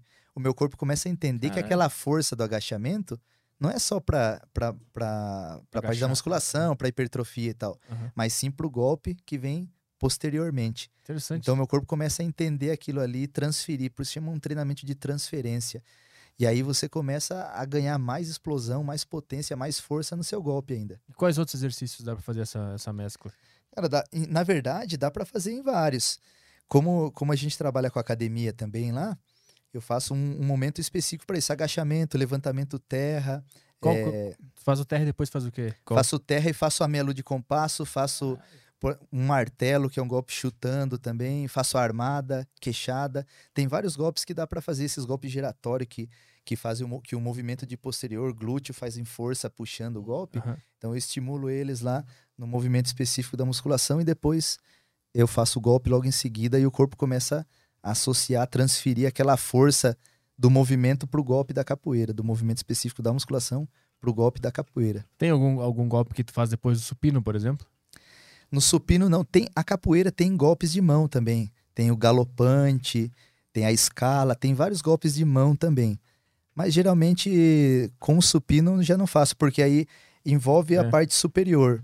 A capoeira é muito mais é golpe com a parte inferior do corpo, Ah, né? então Tem terra, cabeçada, tem golpe, mas geralmente eu trabalho mais especificamente com isso, com golpes com, com movimentos igual terra, agachamento livre, cadeira extensora quando eu vou fazer o chute f- frontal de extensão de joelho só, também é bacana para transferir essa força. Mas na parte superior dá para fazer também, mas usa pouco o golpe de mão assim de você chegar e atacar o cara com a mão. É, é vamos dizer assim, não fica legal de se ver, é muito mais bonito você dar uma queda no cara. O cara fica mais vamos dizer, sentido e bravo se você der uma queda nele do que se você der um chute na cabeça dele e desmaiar ele. Sim, é- Porque é, é desmoralizante, ali todo mundo vibra, pá, o cara rasteira do- caiu, o cara levanta ali sem saber pra onde tá. a rasteira do Mortal. Kombat, É. que ficava repetindo ela, o cara ficava caindo. É, Era chato exatamente. pra caralho quando o cara fazia isso. Então, esses golpes de mão, de você chegar e tá a mão na cara do cara, não rola muito na capoeira, fica feio. É quando o jogo tá muito duro mesmo ali, que o cara não solta golpe também, ele tá louco pra pegar você e você doido pra pegar ele. Aí rola uns galopantes, um movimento de mão. Aham. Mas não rola muito, é mais os golpes mesmo com a, com a perna, os golpes giratório, golpe rodado, chute, chute frontal e tudo mais. Eu fiquei Com curioso mão- sobre, o, sobre esse treino. Como é que é o programa de treino? Por exemplo, tu chega na academia e tu sabe que hoje tu vai fazer agachamento e o golpe X. Sim, quantas, como é que tu distribui as séries, o peso? eu, eu me programo assim. é, Antes de eu fazer musculação, na verdade, eu acho que o Caio lembra dessa época lá, né, Caio? Eu, eu não tô forte ainda, né? Mas eu É, eu será- olhava de será- frente, parecia que tava de lado, olhar de lado sumia. eu é pesava mais magro. 67 quilos. Cara, E aí eu falei, pô, eu vinha uma desvantagem na capoeira. Os caras capoeiristas vindo muito. Antigamente os caras eram tudo magrelão, definido e tal, mas hoje em dia tá vindo os caras muito forte e super rápido. Cara, você olha o cara daquele tamanho e você fala, esse cara é lerdo. O cara é rápido, rápido, técnico. Falei, pô, tô na desvantagem, vou ter que melhorar isso aí.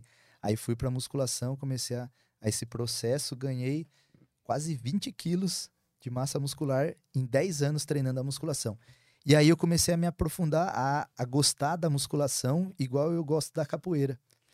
E aí eu fui melhorando isso e pesquisando mais e, e sempre fui muito curioso em como que eu poderia fazer. E aí eu aprendi essa técnica, na verdade, é muito utilizada no, no atletismo, É. nos movimentos de salto e tal, salto em distância. E aí eu fui adaptando isso para capoeira. né? Tive um professor de fisiologia muito bom, Marcelo Conte, e ele me ajudou muito nessa parte também de como eu poderia aperfeiçoar mais o meu treinamento para eu melhorar ainda mais a luta da capoeira. Uhum. Porque eh, sempre a capoeira, igual eu falei, foi esse carro-chefe né, de tudo. Né, eu sou atleta, disputo por Sorocaba, sou contratado para disputar por Sorocaba, eu recebo para isso. né, então eu vivo somente disso praticamente. Então eu tenho que estar 100%. Né? Enquanto eu tiver essa minha vida útil de competição, de dar aula e tudo mais, eu tenho que estar 100%. Então, tudo que eu, que eu conseguir achar que, que, que eu vejo que vai melhorar o meu condicionamento físico, vai me proporcionar uma, uma, uma vida melhor na capoeira, sem lesões ali, eu vou adaptando para capoeira, trazendo muitas vezes de outro esporte e adaptando. Porque eu vejo assim, eu tive várias lesões, né? Porque a capoeira, quando você pratica ela em nível assim, amador, vamos dizer, ela é só saúde você vai melhorar sua força, sua resistência, sua disposição e tudo mais. Mas quando você pratica ela num alto nível, que é muita repetição, muito golpe, golpe, golpe, mais golpe, visando essa melhora, essa de todas as capacidades, aí você começa a forçar o seu corpo. E aí eu não fazia musculação, começou a doer joelho, tornozelo, cotovelo, ombro, doía tudo. E aí eu fui vendo que com a musculação eu comecei a reverter isso aí. Então eu já vi muitos caras que têm o mesmo tempo de capoeira que eu tenho, que operou joelho, operou tornozelo, operou ombro, isso aquilo, porque Eu os movimentos são muito muito muito malucos, na verdade. Quando você vê uma roda de capoeira ali de que o cara tá fazendo um golpe a milhão, de repente ele sobe um salto mortal, daqui a pouco ele gira na mão, ele cai, ele desce, ele faz coisa que você fica, você olha de fora, você fala, cara, eu nunca vou aprender esse negócio aí. Mas aí você vai devagarzinho, você vai aprendendo e vai educando o seu corpo, mas são movimentos que mudam a direção completamente. Uhum. E aí força muito o seu corpo isso. Então você tem que estar bem preparado, bem condicionado para conseguir manter isso e chegar com 80 anos, por exemplo, dando aula de capoeira, igual muitos mestres antigos, né? E e tem treinamento resistido com os golpes, tipo botar uma caneleira na- no tornozelo e fazer o golpe? Existe isso? Tem. No passado eu fazia muito isso também. Mas só que não com, com sobrecarga muito muito pesada, né? Por exemplo, eu usava meio quilo, no máximo um quilo, Aham. para eu também ter uma força maior. Quando tirava aquilo ali, ficava um foguete, né? Sim. Mas você vai querer pôr, às vezes, dois quilos na- no tornozelo, você não aguenta levantar a perna, você vira forçar outra região do seu corpo e acaba, Exato. às vezes, atrapalhando. Ah, Então, eu vi que o que deu mais certo comigo foi mesmo o treinamento resistido. A musculação foi o que me ajudou muito. Essas dores, lesões que eu tinha, eu fui reabilitando elas, fui cuidando, fui melhorando um pouco mais a minha composição corporal ali, minha massa muscular. Porque às vezes eu pegava um cara de 90 quilos, eu com 65 quilos, batia no cara e eu que me machucava. Eu ia dar uma queda no cara, eu batia e voltava, igual bater numa parede. Aí eu falei, pô, tá errado isso aí, né? E aí eu fui melhorando para conseguir ter um nível de jogar, porque uma coisa interessante da capoeira é isso aí, vocês viram ali no MMA, ele tem uma, uma divisão de pesos ali, né? Tem o peso médio, meio pesado, pesado, isso aqui, e o cara luta com o cara que tá dentro do peso dele. A capoeira, numa roda de rua, por exemplo, não tem isso. Você vai jogar com um cara que, que é mestre, com um cara que é professor, um cara que é outra graduação, e que o cara às vezes tem 60, 70, 80, 90, 100 quilos. Então não tem essa divisão de pesos. Você tem que estar preparado para tudo ali. Você vai encontrar caras mais fortes que você, outros mais magros que você, mais fracos, vamos dizer assim. É claro que a técnica, a habilidade conta muito. Mas quando você está num alto nível e você encontra outro cara de alto nível, e o- forte. O, o- o condicionamento do cara mais forte ali, primeiro que você olha o cara, você já fica meio receioso. Se esse cara me acertar, ele vai me jogar fora da roda, né? E aí, então, isso faz diferença. A galera, tem muita gente que ainda é contra isso. Tem muita gente que tem medo do cara ir pra musculação e acha que o cara vai ficar travado, que o cara vai ficar duro, não vai aguentar levantar a perna mais. Sim, E sim. pelo contrário. Então tem, tem toda uma, uma melhora nisso. E a galera ainda, ainda eu sinto muito isso, um- uma visão meio fechada, principalmente de alguns mestres mais antigos. Ele fala, não, você vai lá, você vai ficar duro, vai ficar travado. se e lesionar. tal." É, entendeu?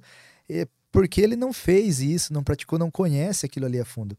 Mas quando a musculação ela é bem orientada, bem planejada e direcionada para capoeira, só tem a melhorar em todos os aspectos. E tem muito treino de mobilidade também, sem ser a musculação. Sim, sim. Esses são os trabalhos que a gente faz no dia a dia, né? Tem, o- os golpes da capoeira, eles exigem muita mobilidade. Então, a gente já consegue trabalhar também não fugindo tanto da capoeira. A gente faz movimentos que são gestos já semelhantes ao golpe da capoeira, a movimentação da capoeira, que você vai trabalhando mobilidade de quadril, de joelho, de tornozelo, né? vai trabalhando todos os golpes, uma- alguns movimentos educativos para você chegar no outro golpe. Você não vai chegar ali e ó, faz o golpe assim. Não. Você vai Aham. ter toda uma preparação antes. O cara chegou aqui, nunca treinou capoeira e tal. Você vai começar bem do básico, vai melhorando o condicionamento dele para ele conseguir evoluindo a capoeira dele, conseguir jogar a capoeira dele com segurança, né? Porque a gente, igual eu falei, a ideia é a gente chegar numa idade mais avançada bem, né? Hoje em dia a gente já vê muito mestre aí de 60 anos, o cara parece uma criança. Joga igual um cara de 15, 18 anos. É, e, e pelo outro lado, muitas pessoas que negligenciam isso, você vê o cara com 30 anos acabado já. Sem mobilidade nenhuma. Sem mobilidade nenhuma, tornozelo estourado, joelho estourado, o cara só anda tudo amarrado, não consegue fazer mais o que fazia antigamente, porque o cara negligencia isso. O cara tem aquela visão dele arcaica e acha que é aquilo. Não, a capoeira ela resolve tudo. Ela é completa, a capoeira é completa, trabalha todas as, a- as capacidades físicas do corpo, trabalha. Mas, cara, quando você vai pro alto nível é outra história. Então você tem que se preparar, você tem que programar melhor aquilo ali para que tudo saia certo lá na frente, né? Você não vai treinar capoeira por 5, 10 anos só. Se você vai ser, vai viver disso, você vai fazer a vida toda. Então, lá na frente conta, né? Um dia a idade chega para todo mundo, né? E tu compete com a capoeira, né? Tu já ganhou vários campeonatos. Sim, sim. Eu já, eu já ganhei. Não tem muita competição, na verdade, na capoeira. Mas eu já ganhei, acho que em torno de umas 30, uns 30 campeonatos de capoeira nesse período. É, em Sorocaba, onde eu, eu disputo esses jogos regionais, todo ano tem uma competição que chama os Jogos Regionais, não sei se vocês já ouviram falar e tal. Que aí tem oito. O estado de São Paulo inteiro é dividido em oito regiões. Cada região dá em torno de 40, 50 cidades. Aí você disputa lá, sai um campeão de cada região, depois você vai encontrar Uhum. tudo para os jogos abertos. E aí eu disputo fazem 11 anos e nesses 12 anos eu disputei 12 vezes ganhei 11 vezes. A vez é, teve algumas vezes que eu fui segundo colocado também, quando, quando eu tava começando. A maioria eu fui campeão, mas teve algumas segundas, segunda colocação, terceira. A única vez que eu não ganhei foi porque a minha camiseta foi preparada, tem todo um uniforme específico para competição. Eu cheguei na hora, a gola da camiseta era diferente. O cara não deixou eu competir por causa da gola da camiseta. Mas nesse campeonato já fazem 12 anos, 11 vezes eu me consagrei. É, em outros campeonatos, teve um, um da capoeira que foi o maior, que foi até organizado pelo Mestre Sabiá da Bahia, que é o Red Bull Paranauê. Red Bull Paranauê foi um campeonato a nível mundial da capoeira, estilo aquele do break e tudo mais. Então esse campeonato foi bem bacana também. Nesse eu não, eu não fui campeão nesse. É, vim aqui, fui convidado para participar aqui no estado de São Paulo. Cheguei até as finais com o pessoal, mas acabei saindo fora um pouco nesse na, na, na- na final. Por quê? O que que, que que rolou? Cara, eu não entendi direito, na verdade, o lance. É, a gente, as pessoas às vezes é, arrumam desculpas, né? É claro que você me vai falar, ah, não, aconteceu isso e aquilo. Há 30 dias atrás eu tava, tinha vindo de uma lesão e tal, me recuperei e fui. Dizer, ah, não tava no 100%, mas não. Foi porque eu não entendi a ideia do campeonato mesmo, na verdade. Chegou na hora, eles explicaram como que ia ser, era a primeira vez que tava rolando isso aí. E aí eu fui passando de fase, fui passando, fui chegando nas oitavas de finais, semifinal. E aí tinha uns cara perigoso da capoeira lá, cara vivido, bom de capoeira mesmo, e o cara jogando firme. Eu falei, na hora que eles abrirem aí eu vou meter o pé pra dentro, né? E aí andei soltando uns golpes muito rápido, muito e, o- e a ideia não, eles não queriam muito aquilo ali da capoeira mais como luta, mais um jogo apertado. Eles queriam uma movimentação, Ah, que rolasse uma queda ou outra, mas nada que fosse assim muito agressivo, vamos dizer assim. E aí eu acabei saindo fora ah, e, entendi. o- e- e um amigo meu que veio, a gente veio junto, ele é lá de Sorocaba até o, o Invertebrado, que, che- que foi campeão aqui nessa seletiva. Depois foi para Bahia, teve uma outra seletiva, onde o Gugu Quilombola, que é um cara que mora na Alemanha, agora foi, foi o campeão daí, vamos dizer assim, do nível mundial. Ele foi, foi o campeão nesse, nessa edição. Mas como é que funciona a competição? É, é, é por pontuação, por nocaute? É por bater na pessoa ou não bater? De- é depende, funciona? depende da competição. É, tem competição, tipo os jogos regionais ali, ele avalia tudo. Se você deu uma queda no cara e o cara caiu, bateu a- o bumbum no chão, caracteriza como ele levou a queda. Se você dá uma rasteira no cara e o cara cai com as mãos e os pés no chão, mas não encosta a outra parte do- no chão, ele não levou a queda. Ele soube cair da queda. Uhum. Então ele também pontua. Quando você dá um golpe no cara certa, você vai pontuando, mas tem muito lance do, do fair play nessa competição, que tipo, você pode acertar o cara, mas se ele perceber que você tá acer- acertando ele na maldade pra machucar ele, aí ele pode de- te desclassificar também. Hum. Embora tem campeonato que daí não. Campeonato, tipo, o, tem um grupo muito conhecido também mundialmente, o Muzenza, ele faz um campeonato Muzenza Fight. Cara, pra quem quer sair na luta da capoeira é ali, É livre. livre. Já participou desse? Esse não ainda, não tive essa oportunidade que é, é lá no. Acho que ele aconteceu lá no Paraná, essa última edição e tal, se eu não me engano, eu não, não fui. Mas ali é, é porrada. Se quer lutar capoeira, é ali. E aí, a galera, tem, tem muita galera que critica, não esse campeonato, mas a, a, capo, a capoeira como competição. A galera acha que vai perder os fundamentos da capoeira. Ah, essa é uma final? Final do regional? Do Rio de Janeiro. Assim. Ah, o que, que é isso aí? Capoeira Museu Mundial Rio de Janeiro.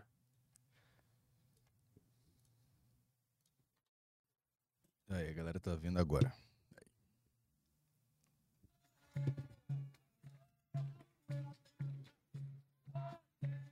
Isso aí, cada estado ganha um, ganha um cara do regional e tá, e tem o campeonato nacional depois? Eu não sei como que funciona bem certo no grupo deles ali, mas geralmente tem um mundial também mesmo, e às vezes é a sede. Por exemplo, eu não sei como que foi se a sede foi no Rio de Janeiro e tal, como que é. Esse é o que pode soltar a porrada? Eu acho que esse não ainda, Ah, tá. viu? Ah, tá. Coloca Muzenza Fight lá. Estamos Zenza Mundial. Rio de Janeiro. Baixa aí pra gente ver aí. Acabou já. Já tá no Mike Tyson. Hum, na Mozenza, tá? É Muzenza com U.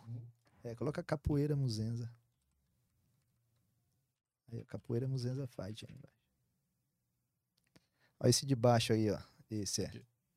Ou é, ou é só o professor?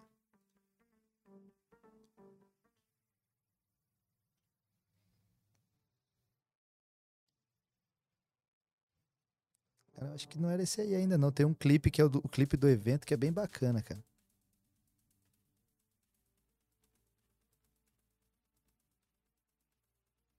Vou botar pra gente ver. Se... Acho que é esse aí, ó. Ah, esse aí, ó. Esse aqui? Esse é bem- Tem The várias, best. várias partes aí bacana.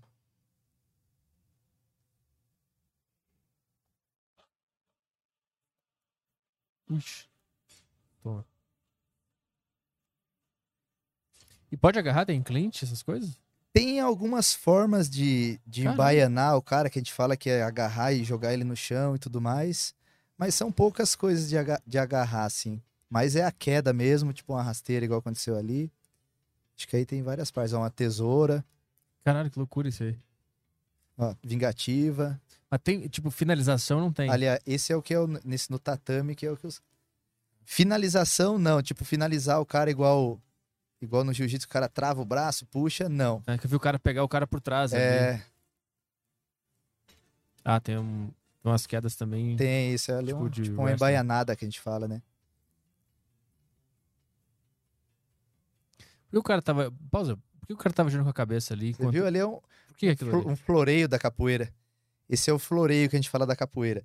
Esse é, é- Isso. Na verdade, ele tem, tem- Pode ir rolando aí que tem vários floreios bacanas ali também, ó. Pra que que serve na hora? Aquilo ali é pra enfeitar o jogo da capoeira, na Ah, verdade. Tá, tá, entendi. chama a atenção da galera que tá em volta. É aquilo que eu falei. Lembra que eu falei que a capoeira ela, ela trabalha o corpo todo e ela exige muito do corpo que ela é, bota o seu corpo em posições ali que que você olha e você desacredita. Ali nocauteou, cara. Deu um chute no cara, o cara Deixa eu ver, desmaiou. bota, põe de novo.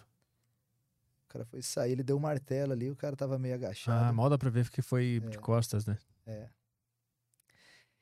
E aí você vai mostrar a sua destreza da capoeira também com aqueles movimentos de floreio. Então tem hora que você vai jogar mais duro a capoeira, mais pra luta, e às vezes o jogo vai estar ali solto com a camaradagem, com o seu amigo, você vai movimentar. Às vezes o jogo tá duro e você Rolou? movimenta no meio também, mas é mais difícil um pouco daí. Rolou um soco Ah, ali, rolou né? um boxe ali. É, ali Então, tipo assim, tem duas coisas importantes. É vencer a luta e fazer uma luta com uma estética boa. Sim, então tem a- isso eu falo, conforme o toque do birimbau, você vai saber qual que é a hora de fazer o quê. Tem hora que o toque tá mais para um jogo cadenciado, Caralho. de vadiação, de brincadeira, que você vai mostrar essa destreza do seu corpo, que você não tá preocupado com a luta da capoeira. Uhum. Você tá ali para jogar capoeira, para curtir o momento da capoeira. E vai ter momentos que o jogo vai estar duro, que você não vai querer fazer um, um movimento ali que você pode cair no chão, o cara tá chutando a sua cabeça. Então depende do momento. Existe algum registro histórico de quando os escravos usaram a capoeira pra vencer alguma batalha, alguma coisa, além da, daquela história da Guerra do Paraguai? Alguma rebelião, alguma coisa que isso aí foi usado pra caralho? Existe algum registro? Registro, registro a gente não tem, na verdade, porque o que acontece? Depois que acabou a escravidão também, foram queimados todos os documentos né, da- é verdade. relacionados a, a esse período, para como se fosse a, apagar essa mancha da história e tal. Sim. Mas na verdade eram provas que incriminavam muita gente ali dos Uhum. tor- das torturas e tudo mais. Então a gente não tem registros é, em papel. Aí a gente vai ter Histórias. é, histórias que são transmitidas de forma oralmente, né? Na verdade, a capoeira, ela, ela surge dessa maneira, né? O aprendizado de forma oral. É o mestre mais antigo passando para o aluno mais novo. Qual, qual história que é, que é foda sobre, sobre a capoeira sendo usada como, como resistência?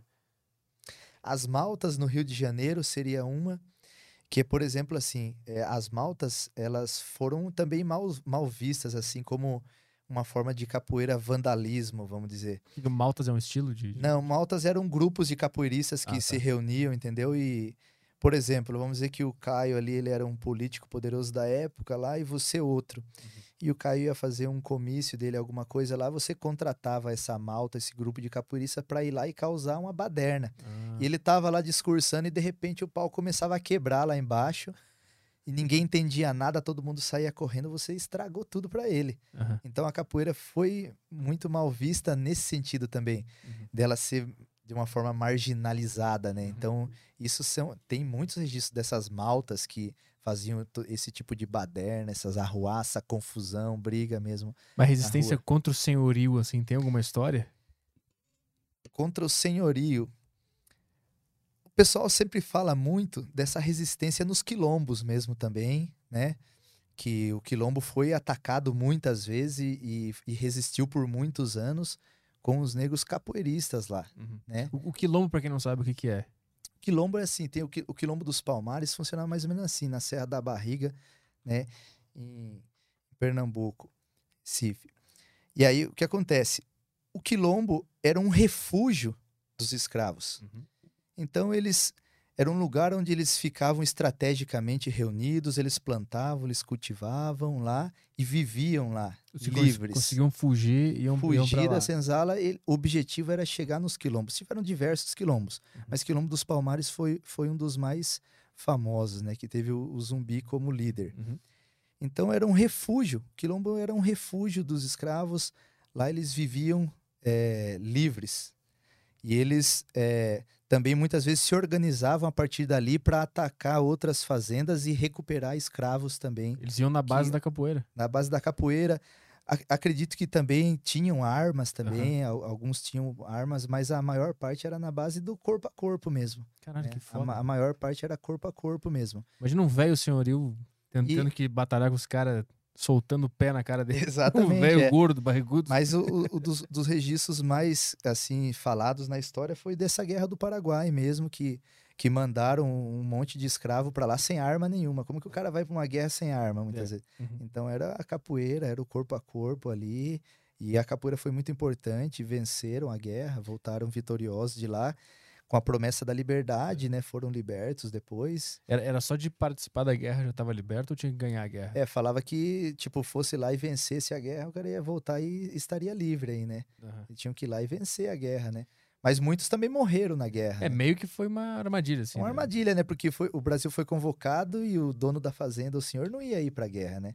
Ele mandava os escravos dele. Uhum. E aí, mas ainda bem que deu tudo certo e venceram a guerra, né? E conseguiram voltar de lá com, a- com essa vitória. Como é que foi a tua primeira competição de capoeira?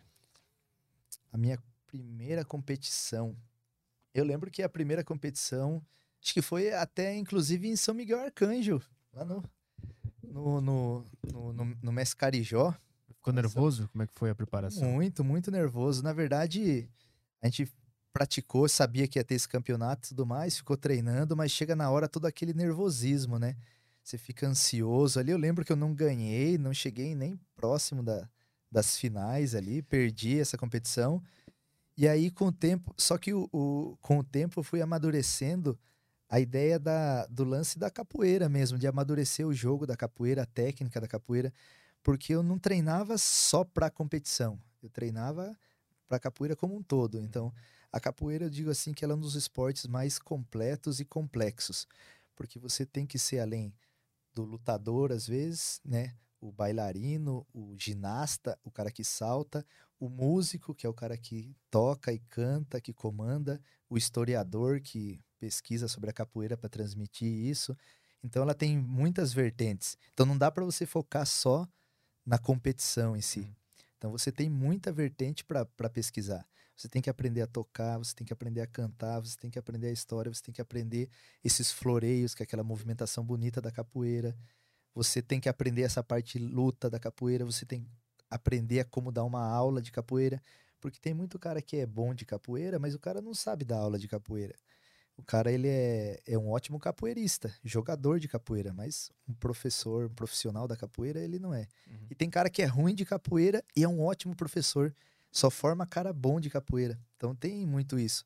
Meio que o cara tem um dom até ali, né, de, de ensinar a capoeira, de plantar aquela semente na galera e fazer com que aquilo eh, vá para frente e se torne uma, uma planta forte ali, enraizada, né? Mas aí como é que foi que tu se tornou esse cara que ganhou várias competições seguidas?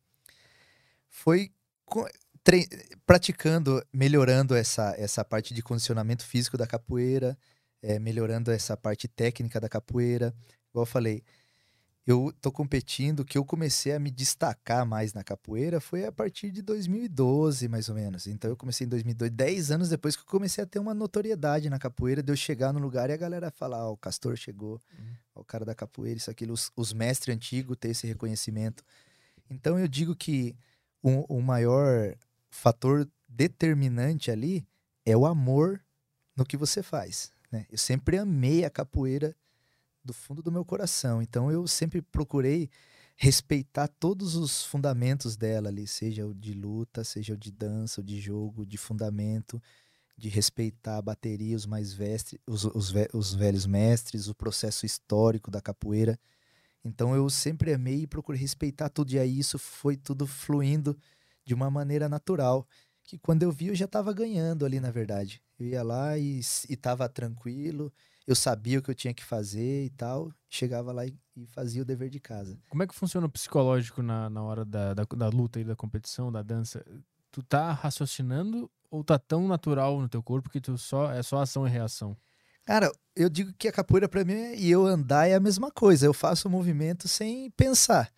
Eu dou um golpe ali, quando o cara faz uma finta de corpo, eu já sei o que ele vai fazer, eu já sei como eu tenho que esquivar, como eu tenho que descer. No início é uma coisa robotizada, né? Pensada. O cara faz o lance, você tem que pensar o que, que você vai reagir ali. Depois, com o passar dos anos, ele vai se tornando uma coisa natural, Uhum. com fluidez. Hoje em dia é uma coisa bem, bem natural, assim, para mim. Mas tem momentos de tensão na hora que Tem. tu sabe, puta, eu tô me fudendo aqui, esse cara tá, Tem. tá bem.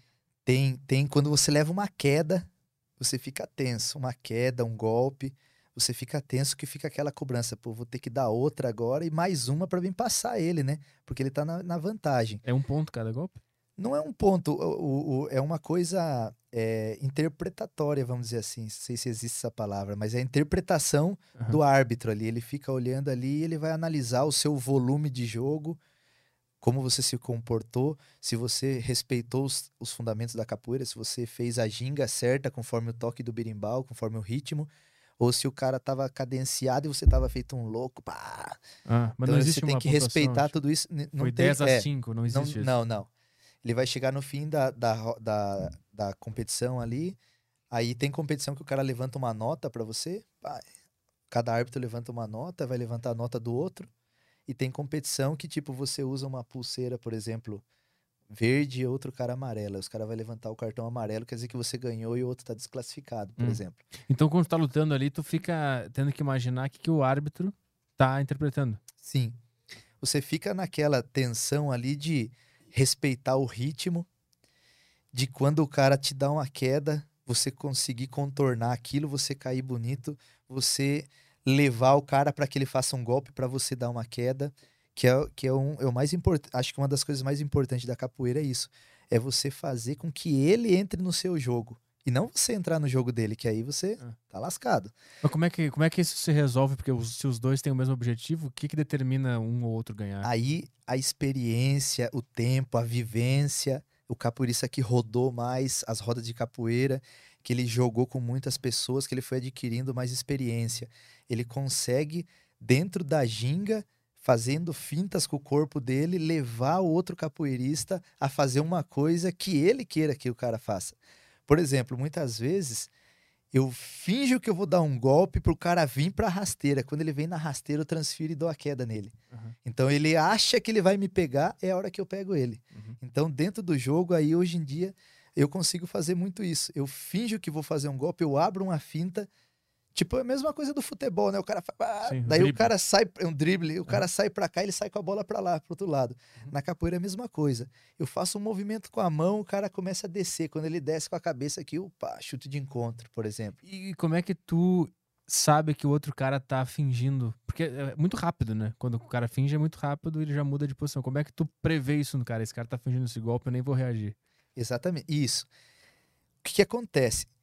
Quando você começa no jogo da capoeira, se o cara abre um golpe, você já vai seco pra pegar ele, o cara já percebe, opa, esse cara tá querendo me pegar. Então eu deixo ele soltar um golpe, deixo ele soltar outro, e eu vou ali esquivando, pá, vou contornando. Aí eu finjo que vou dar um, pra eu sentir o que, que ele quer também. Vai calibrando o negócio. Isso. Ah. Eu solto um golpe que eu sei que ele não vai conseguir me derrubar naquele golpe. Eu solto um golpe ali, mas se ele já vem quente ali pra me pegar, eu falo, esse cara tá querendo me pegar. E aí eu vou segurar mais o jogo ali, vou fazer, não vou fazer um golpe tão rodado, bem aberto, que eu sei que ele vai me dar uma queda em cima dele ali. Então eu vou para um golpe que eu, que eu tenho mais segurança. Eu vou fingir que eu vou dar um golpe, vou fazer outro pra confundir ele. Então eu tenho que ir meio que sentindo. Vai estudando o cara. É um, é um, é um estudo. É uma coisa muito, é uma coisa muito rápida. Porque às vezes você entra ali numa roda aberta, por exemplo, e você joga um minuto com o cara, um minuto e meio, dois. Embora esse jogo pode durar 20, 30 minutos sem parar também. Então tudo depende da fluidez.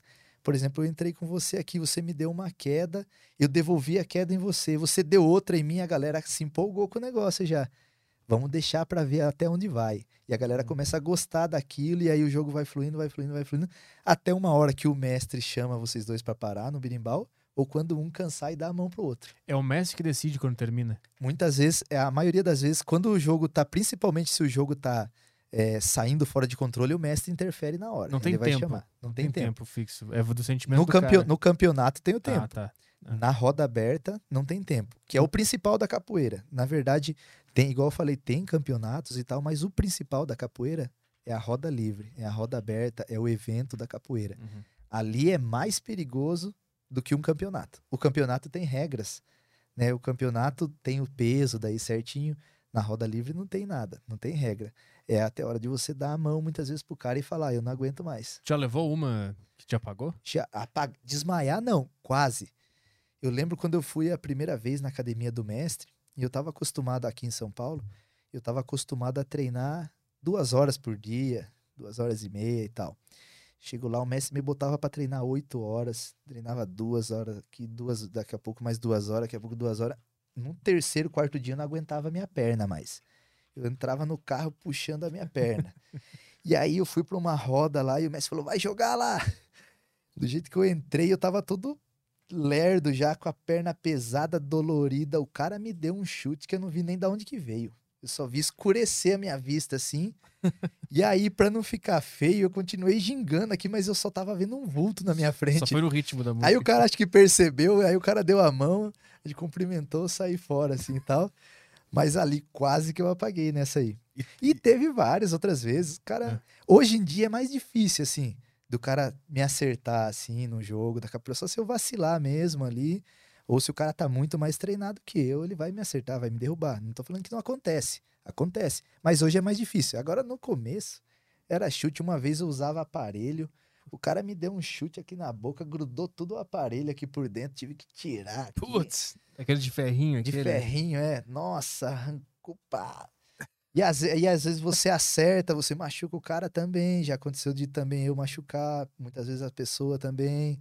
Acontece. Eu, graças a Deus, nunca nunca sofri nada assim de, ah, quebrou um dente, Aham. quebrou o nariz, isso, aquilo e tal, desmaiou. E tu já usou como defesa pessoal a capoeira? Na rua, eu lembro que eu, que eu usei a cap- al- alguns golpes da capoeira bem no começo. Ah. Eu tinha acho que uns 14 anos, mais ou menos, então já fazia um ano e pouco que eu treinava capoeira, mais ou menos ali.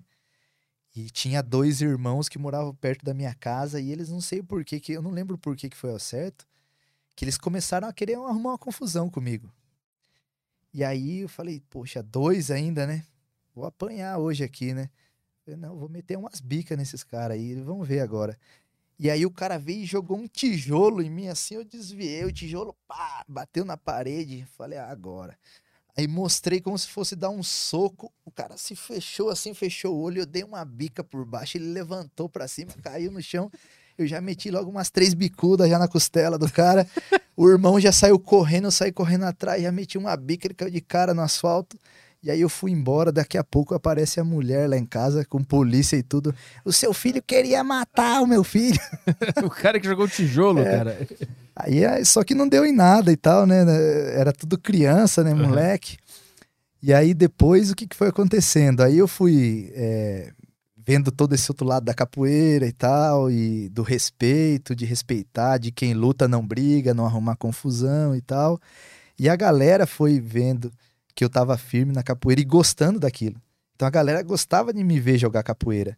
Porque desde de novo eu já sabia virar uns mortal, uns negócios que eu aprendi fácil isso aí. E aí era muito esforçado, então eu aprendi bastante coisa legal. A galera gostava de ver aquilo, chamar a atenção, aquele floreio, um mortal, isso, aquilo e tal. E os caras, ah, o cara da capoeira, o cara da capoeira. Então aí eu não tive mais esse problema com, com briga, com confusão. Porque Graças ninguém- a Deus não precisei. mexe, né? É, Ninguém talvez. mexe, né? né? Mas aí eu não precisei usar a capoeira mais de- depois dessa, dessa, desse momento aí que, que aconteceu. Porque antes no futebol eu só apanhava. aí depois que eu tinha uma condição, ninguém quis.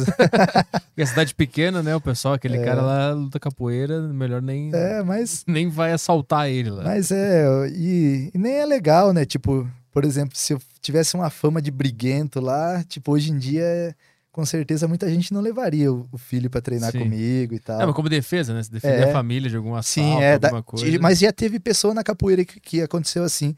Eu lembro que tinha um cara que treinava com a gente lá, e ele tava no fim de ano na, na praça, assim, sabe quando virada de ano que tá todo mundo lá, e aí o cara veio, começou a mexer com a mulher dele e tal, isso e aquilo. Ele ergueu o cara na bicuda lá e o cara saiu vazado. O cara mandou um Ed gordo É, cara. meteu um Ed gordo lá, um especial, Arrebentou o cara. arrebentou, não teve pra ninguém. Mas é. São coisas que, que a gente deve evitar, né? Então eu sempre aprendi assim que o mestre fala: você tá vendo uma confusão lá, você vai por aqui. Não é porque você é da capoeira que você vai lá e enfrentar o cara, isso, aquilo. E hoje em dia, o que acontece?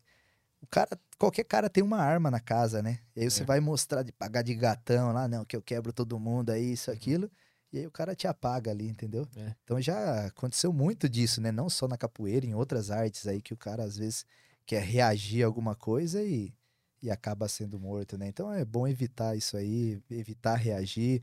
Só quando não tiver outra escapatória mesmo, né? Você vê o cara veio te dando um soco ali e tal, isso aqui, aí você bota o cara no chão e no lugar dele ali, mas evitar ao máximo é o melhor, né? Isso que eu queria perguntar, porque já vieram algumas pessoas do, do Krav Maga e do Jiu-Jitsu aqui, né? E eu sempre pergunto pra eles como é que é lidar com um aluno que chega uma hora que ele aprende a fazer aquele negócio e acaba se tornando arrogante, acha que pode bater em todo mundo, assim. Isso acontece na capoeira também? Acontece também. Acontece muito, na verdade. Principalmente com o pessoal mais adolescente, né? Cara, ele começa a, a- adolescência e tudo mais, aquele lance de ser aceito na sociedade, então ele quer provar que ele é o melhor, que ele é o bambambam. Bam, bam, e aí vai do mestre saber trabalhar com isso. Mostrar, falar da experiência que ele teve, dos caminhos que ele já seguiu, de como ele já errou na vida e que ele pode evitar errar também no, no futuro dele. Então eu converso muito com os meus alunos nesse sentido. Quando eu vejo que está saindo algo do- fora do, do comum para mim ali, né, que hoje em dia tem todo um sistema mais liberal e tal, e cada um segue a vida da melhor forma, mas que eu acho o- uma vida ideal ali tudo mais, de respeito, de honestidade, de ser uma, uma boa pessoa, de não ter vícios e tudo mais, eu já converso com o meu aluno. Ó, cara, eu vi que você fez isso, aquilo aquilo. Cara, não é interessante isso, vou dizer por mim, por experiência, eu já vi isso, aquilo, aquilo, trocentas vezes. Cara, não vai assim. Então a gente já vai conversando desde de cedo, né? Já teve casos Porque- de alunos que, que começaram a. Já. Por esse, ter esse poder até, sair. até criança. eh, de- como? Tipo assim, Desculpa, o- é, que, é que o cara tem um. Quando o cara sabe lutar alguma coisa, ele tem um poder, né? Ali Sim. dentro dele. E, e lidar com esse poder deve ser uma coisa muito difícil quando o cara é adolescente, né? Então, já teve Sim. casos, assim, do aluno começar a brigar em festa, brigar na escola, porque ele sabe aquela, aquela, aqueles movimentos. Já teve, já teve comigo, já teve companheiros de treino que faziam isso na época, e eu vi o mestre conversar muito com eles. E até criança. Se você não trabalha com eles, aí chega lá, seis anos de idade, aí o pai chega. Castor do céu, meu filho tá erguendo todo mundo na bicuda lá na escola. aí você vai conversar com o filho, né? Você vai falar, ó, cara, ó, a capoeira é aqui, não é pra brigar, isso, aquilo. Aí você. Primeiro, o que, que eu faço com ele? Primeiro, eu seduzo ele na capoeira ali. Ó, a capoeira é legal, isso aqui, loba-oba, uma brincadeira e pá. E aí, depois que eu conquistei ele, aí eu vou pôr limites pra ele ali. Aí eu vou falar, cara, ó, se você continuar assim, não dá pra você fazer capoeira. A capoeira não é assim, a capoeira é isso e aquilo. Então não é no primeiro dia que eu vou inserir isso, né? Se o cara chega ali, eu já vou falar, não, a capoeira é assim, assim, assim, assim. O cara não volta na outra aula, né? Então primeiro eu vou seduzindo ele, fazendo com que ele que ele goste da capoeira, que ele se apaixone pela capoeira também, para aí eu começar a ir inserindo valores nele, Uhum. né? Que lembra da ideia que a principal é formar um bom cidadão antes de um mestre de capoeira. Então, por que que muitas vezes o cara não evolui mais na capoeira? Porque ele não tem essa postura, ele não tem um trabalho. Então, quando chega de uma idade para frente, depois de, de professor de capoeira, para você ser um contramestre, para você ser um mestre de capoeira, você tem que mostrar o que, que você está fazendo pela capoeira. E não a capoeira que você joga simplesmente. Então, o que, que você está fazendo pela capoeira? Você está promovendo a capoeira? Você está dando aula? Você tem aluno? Você está fazendo um evento? Você está fomentando a capoeira? Então, é ser mestre de capoeira não é simplesmente jogar bem capoeira. Não é só jogar capoeira. É o que você está fazendo pela capoeira também. Uhum. E aí você tem que ser uma, um exemplo na sociedade para você é, ter um trabalho assim, tudo estabilizado com que os mestres antigos reconheçam você como mestre também, né? Qu- Qual é a diferença de mestre contra mestre? Tem uma hierarquia assim na capoeira, né? Quando você inicia, você é aluno. Depois de um tempo, depende do grupo, alguns grupos usam outras nomenclaturas. Mas tem grupos que utilizam assim o estagiário, o instrutor. O instrutor ele já pode dar aula de capoeira. Ele vai ter mais ou menos aí seus oito anos de capoeira, 10 anos de capoeira. Ele é um instrutor de capoeira, ele já é um cara que já pode ter um trabalho de capoeira. Embora eu conheço muita gente que começou dando aula de capoeira no primeiro cordão. Mas isso era mais no passado, né? Hoje em dia é mais difícil um pouco. O que, que é cordão? Cordão são as graduações da capoeira. Ah, tá. Então elas. é, Depende do grupo também, tem grupo que utiliza outras cores. O que eu faço parte, ele utiliza as cores da bandeira do Brasil. Então você começa na graduação verde, depois você vai para verde e amarela, amarela, azul e amarela, aí o azul, que é o instrutor. Depois vem o três cores, que é o professor, que é o verde, o amarelo e o azul. Ele já é um professor formado também para dar aula. E dali em diante, para o cara evoluir mais, além de estar treinando a capoeira legal, ele também tem que ter um trabalho de capoeira, tem que ter uma postura diferente perante a sociedade, fazer algo pela capoeira. E aí vem o contramestre, que é acima do professor. Então eles são, ele já é o quatro cores, que é o verde, amarelo, azul e branco, que é a graduação que eu estou. Depois vem os níveis de mestre. E aí tem o mestre de primeiro grau, que é o verde e branco, mestre de segundo grau, amarelo e branco, azul e branco, até o branco, que vamos dizer assim que é o nível máximo ali da capoeira, é, Hum. que é o nível máximo. Depois criaram aí também o dourado e branco e tal, que é um acima ali, um reconhecimento a mais, mas o branco é geralmente a maioria dos grupos utilizam como o branco é o mestre máximo. Tem grupo que usa corda preta, corda vermelha e tal, de outras cores. Tem um sentido para eles também, né? Que eu não vou saber explicar de todos os grupos. Mas ali o branco é a pureza, é o mestre máximo. Mas para você pegar uma graduação branca ali é 40 anos de capoeira. pra- nessa média, vamos dizer assim. É interessante que pra tu evoluir no, no, no cordão, não basta mais é, só jogar a capoeira num determinado momento, né? Tu tem que fazer coisas pela sociedade pra tu poder evoluir na, na graduação, é isso, né? Sim, exatamente. É, é aquele lance daí de você ser um, um cidadão ativo ali na capoeira, um bom cidadão perante a sociedade. Como é que isso é avaliado por quem faz a graduação? todo aluno ele tem um mestre responsável, né? Que cuida, que vamos dizer assim, que, que faz a mentoria dele. Então esse mestre vai te acompanhando e ele vai decidir a hora que você vai evoluir de cordão. Uhum. Você não chega e ah, vai ter um exame aqui, eu vou testar para pegar. Não.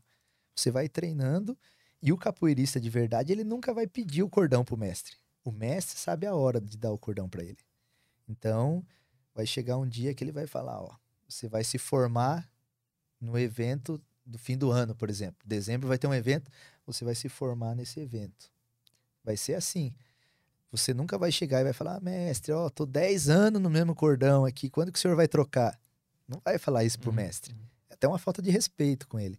Ele sabe a hora certa, ele vai estar te, te acompanhando e vendo o que, que você está fazendo pela capoeira, se você está treinando capoeira legal. Porque tem cara que fica. Ele treinou capoeira, ele fica 10 anos fora da capoeira, daí ele volta, ele quer contar que ele treinou 10, ficou 10 parado, tem 20 de capoeira e se formar Aham, contra aham. Messi Messi. E tem cara que aceita, infelizmente ainda, né? Mas num grupo que se preza, num, num mestre de respeito na capoeira, ele vai respeitar toda essa fundamentação. Ele vai ver, pô, o Castor, ele sabe comandar uma roda de capoeira. Ele sabe ensinar os alunos dele, ele dá o exemplo para os alunos dele, os alunos dele estão vindo, progredindo bem na capoeira. Ele está fazendo isso, esse evento que promoveu a capoeira aqui na cidade dele. Todo ano ele faz aquele evento, né? Uma vez por ano a gente faz faz um evento que é onde os alunos vão receber essa graduação, os alunos iniciantes, né? E aí então ele vai ver, ó, ele trouxe tal mestre do passado, mestre importante para cá e tal, fez um, um evento bacana. Então a galera, a sociedade da capoeira vai vendo e reconhecendo isso. O cara vai lá no seu evento, pô, Castor, parabéns, que evento bacana que você fez. A TV foi lá cobrir o evento, tinha vários mestres, foi um clima amigável que, que deu para evoluir a capoeira, né? Teve vários cursos com mestres. Então a sociedade vai vendo isso, né? Tipo, é, na, principalmente na minha cidade, que é uma cidade pequena, né? Então a gente tem, tem um certo apoio né, da, das autoridades, um reconhecimento, é, tanto da parte governamental como do, da sociedade ali, pais de alunos, amigos e tudo mais. Todo mundo reconhece como a capoeira é um trabalho sério ali. Então, aí os mestres veem isso, né? Eles estão acompanhando, eles estão ligados nisso. Então não é só aquele capoeirista que chega na roda e joga aqui, vai ali, vai embora lá, não está preocupado com, com, com, levar a capoeira para hum. frente, né? Porque ela vai se tornando um, um, um lance de geração para geração, né? O mestre me ensinou, é, outro mestre ensinou ele, que me ensinou, e agora eu estou ensinando outros, e esses outros vão ensinar outros, e assim a capoeira vai transgredindo aí a, as gerações, né? Futuras. Nós temos questões aí, Caio? Sim, temos bastante coisa aqui. Tá, então, antes de fazer as questões, eu quero perguntar uma coisa específica aqui é, sobre a polêmica do Di Lopes. Ah, tá. Interessante perguntar. Sabe essa história do comediante Di Lopes? que ele fez piadas com a capoeira e aí ele foi ameaçado de morte pela, por capoeiristas. Aí não sei se são representam a classe ou não, mas só para te explicar o que, que rolou. Eu queria saber a tua opinião sobre isso. Cara, foi assim, na verdade. É, eu vejo que acho que não tinha necessidade dele fazer aquilo, né? Eu vi, assisti o vídeo e tal, porque a capoeira perdeu muito com aquilo, a capoeira perde com aquilo, da seguinte forma: foi um lance que aconteceu com um capoeirista, né, um capoeirista lá do Ceará, que está envolvido, que agora tem todo um lance é, da justiça investigando isso, né? É um mestre aqui de São Paulo também. E, e a justiça está dizendo, vai dizer o que, que aconteceu e o que não. E aí o que, que acontece? A galera está julgando da seguinte forma, que por causa de dois capoeiristas, tipo, um grupo inteiro não presta. Hum. Sendo que no, no grupo que eles fazem parte, outros profissionais que trabalham com a capoeira têm excelentes trabalhos. Por exemplo, eu me sinto ofendido quando o cara quer falar alguma coisa nesse sentido. Ah, que o grupo de capoeira tá uma rede de pedofilia, um negócio isso aquilo e tal. Mas foi, Pô, qual foi a piada dele? Na verdade foi assim, ele fez um monte de piada no sentido de ah, de não sei o que, de o, quando o cara quer viajar, ele vai lá, não sei o que lá, o passaporte, carimbar o passaporte do cara, não sei o que, quer dizer que pro cara viajar ele tinha que sair, transar com o Messi, isso, aquilo. Hum. Um monte de piada nesse sentido, que é uma coisa séria que a gente não deve apoiar nunca, é claro, né? A pedofilia, assédio, que a, que a, que a gente vê que não é uma coisa que tá na capoeira em si, é na sociedade, no ser humano, né? Hum. Às vezes a gente vai encontrar um cara assim na nossa família e a gente não sabe né? Então a gente vê caso disso, por exemplo, é da mesma forma que eu vi lá o João de Deus, que é o cara que assediava as mulheres, eu vou falar que todo cara religioso é um assediador. Mas num contexto cômico, não, não é. Tipo, o contexto, o cara tá num palco fazendo uma piada, tu não vê. Cara, não sabe, é sabe, na, é, é e não é, sabe por quê? Tipo, envolve um grupo que tá. Envolve o grupo que tá no mundo inteiro, né? Então o que acontece? dentro desse grupo tem muitas pessoas que têm trabalho sério, que têm trabalho com criança especial, que têm trabalho com idoso, isso, aquilo e tudo mais. E esse e o pessoal ficou um motivo de chacota, né? Ficou, tipo, se sentiu muito ofendido com isso. Não foi uma brincadeira que ele, se ele fizesse um, uma, uma brincadeira com a capoeira em geral, mas ele ofendeu, na verdade, uma, uma, uma galera que tem um trabalho sério ali, uma coisa que está sendo investigada ainda, na verdade, não foi nada comprovado. Eu acredito que, que alguns ali estão envolvidos sim, né? Eu via falar desse mestre e tal, não vou citar nomes, nada, é claro, que ele era gay, que ele se envolvia com os caras e tal. Até então, né, tenho que respeitar isso e tudo mais. Aí depois, quando envolve lance de pedofilia, daí já é uma outra história. Mas foram lances que, que aconteceram no, no passado e que eu não, não tinha ciência de nada disso e tudo mais. E aí a galera começou a meio que fazer uma, uma chacota de que todo mundo é assim, que a capoeira é um lance, uma rede de pedofilia. Tipo, tome cuidado com, com seu filho lá na capoeira e tal, que o mestre vai pegar o seu filho, isso, aquilo. Aí o negócio chega, né? Porque muito, muito cara da minha cidade me mandou isso, zoando assim comigo e tal. Mandou, eu recebi o vídeo na minha rede social, eu recebi o vídeo no, no meu, no meu WhatsApp e pai de família, pai de crianças viram. Só que lá, graças a Deus, é todo mundo me conhece, sabe do meu trabalho e tal. Eu achei que eu não ligo, entendeu? De, de, de da comédia e tal, isso aquilo, usando o nome da capoeira. Mas acho que não, não, não precisava ali, sei lá. Às vezes outra pessoa pode ter outra opinião e eu respeito também. Mas eu acho que a capoeira perdeu muito. A capoeira perdeu muito com isso. E, mas eu não, eu não, eu, eu não vi se ameaçaram ele e tudo mais e tal, isso aquilo. Eu cheguei a ver o vídeo, assistir e tal. É, ele me contou a história que ele tava no shopping com a família dele e daqui a pouco o celular dele começou a apitar pra caralho e tinha um monte de ameaça, né? De, de mensagem de ameaça de pessoas que gostam ou praticam capoeira, né? Dizendo que iam pegar ele, xingando ele e tal. Não acho certo também, né? Acho que é uma, não, não, não precisa disso, né? Não é com violência que a gente vai resolver as coisas e tal. Não sei depois qual que foi a atitude dele também, se ele se retratou, se ele falou alguma coisa e tal. Porque teve outras pessoas que sempre fizeram brincadeiras com a capoeira e foi uma coisa saudável, legal. Agora, sei lá, no, naquele momento ali foi acho que desnecessário um pouco. Mas, né, é a minha opinião, né? Sim. Não é a opinião de, de formada. Teve gente que também viu e gostou e tal. Respeito toda a opinião, né? Vamos lá fazer questões da turma. Eu vou. Quer ir no banheiro? Alguma coisa? Tomar uma água? Não, tô tranquilo. Tá, então eu vou no banheiro e o Caio vai tocar as questões aí da, da turma. Beleza. É, tem aqui o Arthur Torres. Ele mandou aqui: boa tarde, mestre. Como você vê a capoeira dentro do arsenal dos lutadores no UFC? Uh, como você acha, como você acha que ela pode agregar nas, na luta dos strikes, dos strikers, strikers? Como que é o nome dele? Arthur? Arthur. Bacana, Arthur. Obrigado pela pergunta. Muito interessante a sua pergunta. É... Eu vejo como uma, uma ferramenta é... que pode ser muito útil pro, para os lutadores. É... tem muito lutador hoje em dia que utiliza golpes da capoeira. A gente sabe que só a capoeira em si não vai ser o suficiente para o cara se tornar um campeão no UFC.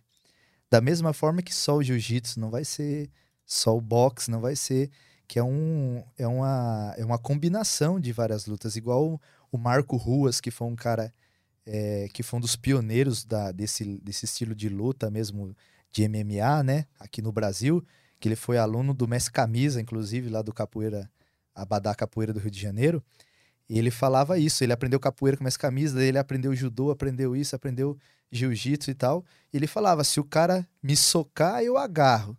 Se o cara me agarrar, eu soco e chuto. Né? Então ele foi um dos caras pioneiros que começou a mesclar tudo isso. E hoje em dia isso está bem notório, então não dá para ir só com a capoeira ou só com o jiu-jitsu, só com outra luta. Mas eu acho que tem muito golpe que surpreende, porque o pessoal ele tá ali esperando golpes que são previsíveis de outras lutas, como um karatê e tal, um soco, um jab, um direto tal do boxe. E aí quando ele recebe um golpe da capoeira, um golpe giratório que ele nunca viu na vida dele, surpreende muito. Então é, a gente vê aí né, o César Mutante, que está lá no, no UFC, é, Anderson Silva, que também fez capoeira, José Aldo. Eles também sempre tiveram uma movimentação diferenciada ali dentro do jogo deles, da luta deles. E, e a capoeira, ela é uma ferramenta que, que com certeza vai, vai surpreender muita gente dentro de uma, de uma luta. Tem a pergunta do Matheus aqui. E aí, mestre Caio e Tutu. Mestre, tem como usar a capoeira em outras danças, como por exemplo o break dance? Tem, cara. Se, você, se eu falar para você, é, até eu encontrei com ele lá no, na Rússia, quando a gente esteve lá, encontrei aqui em São Paulo também o Neguin, que é o campeão mundial. Acho que não sei se ele foi três vezes campeão mundial de, de breakdance. E ele é da capoeira, né? Ele é da capoeira. O, o Neguinho e tem o Pelezinho também. Então eles botavam muito, botam muito movimento aéreo, que eles falam, né, no- na dança de rua e tal, que é os movimentos de salto, assim, movimento da capoeira, ele mistura tudo ali junto. E, cara, o cara se tornou campeão mundial. Acho que, se eu não me engano, foram três vezes campeão mundial. E o cara é fera na capoeira e no, na dança de rua ali, né, no break. Tem uma do Lucas Teles aqui. Boa tarde, Petri, Caio e Juliano. Tem uma, tem uma questão. É possível a capoeira entrar para as Olimpíadas no futuro ou ela não se enquadra como esporte? Cara, essa pergunta é uma pergunta que, que causa assim muita divergência no meio da capoeira. Eu acho que é possível entrar, eu acho que a capoeira tem muito a ganhar se ela for para as Olimpíadas, da mesma forma que a gente viu agora o skate, né? E outra, e agora acho que a- o break vai para as Olimpíadas, para próximas Olimpíadas também. E eu acho É, que tem muito, a, muito a, a ganhar. Mas o que, que é o medo dos mestres antigos, de alguns mestres da capoeira?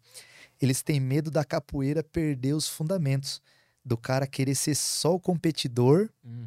e esquecer do lado musical, do lado histórico da capoeira, desse lado de, de, de dança, da camaradagem da capoeira. Interessante. Então, eles têm uma, esse medo de se tornar só a competição. A capoeira é competição de, um, de chegar a um ponto de, tipo, ah, desprezar o mestre, ele vai ter um treinador só agora e tal. O- tem um cara do jiu-jitsu que vem aqui, o Nilson Liboni, ele falou exatamente a mesma coisa sobre o jiu-jitsu ser um esporte olímpico ou não. É, que o medo é que se torne só competição e pontuação. Mas aí eu vejo que, assim, que, que é uma ferramenta a mais da capoeira para ser trabalhada. Eu acho que ela vai ajudar muito a divulgação da capoeira, a promoção da capoeira. E, e vai do capoeirista ele conseguir é, associar isso. Ele fala, não, eu sou em primeiro lugar, eu sou capoeirista. Eu vou, eu vou levar tudo junto, eu vou respeitar os fundamentos da capoeira e tal. E eu vou competir também, né? Então acho que o capoeirista bem orientado nesse sentido não vai ter problema nenhum. Agora, se ele querer só ser um competidor, aí a capoeira pode perder. Mas aí isso aí vai do mestre, né? O mestre que orienta ele, que ensina ele conseguir é, conduzir bem isso. Tem mais o Telegram aí? Tem, tem bastante aqui. Tá, porque tem uma do, do chat do YouTube que é boa, aqui da Estela. Quer mandar aí? Não perder? Não, vamos priorizar o Telegram aí. Beleza, tem uma em áudio aqui, vamos tocar em áudio. Boa tarde, Caio. Boa tarde, Petri. Marcos de Brasília falando aqui. Mestre, nos jogos de videogame, nos jogos de luta, os personagens brasileiros normalmente são representados por jogadores de capoeira. Ah, mas com o MMA e a promoção do jiu-jitsu como arte marcial brasileira, isso acabou gerando uma certa disputa na, na evidência de qual é a arte marcial em destaque no Brasil. Na sua opinião, qual que é a arte que mais representa o Brasil no, em todo o mundo? E para a gente não deixar passar em branco, é, caso um anão queira jogar capoeira, ele vai entrar na turma das crianças ou na turma dos adultos, considerando que seja um anão adulto aí. Marcos, né? Ele é o Marcos. Marcos. Boa, Marcos, ó. É, Vamos dizer assim, a capoeira é sem sombra de dúvidas a maior representante do, do, do nosso país aqui, do Brasil, no cenário de, de lutas e tudo mais.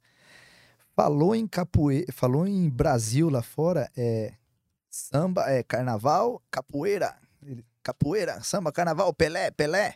Ronaldo. Ronaldo, entendeu? A capoeira é característica, igual eu falei.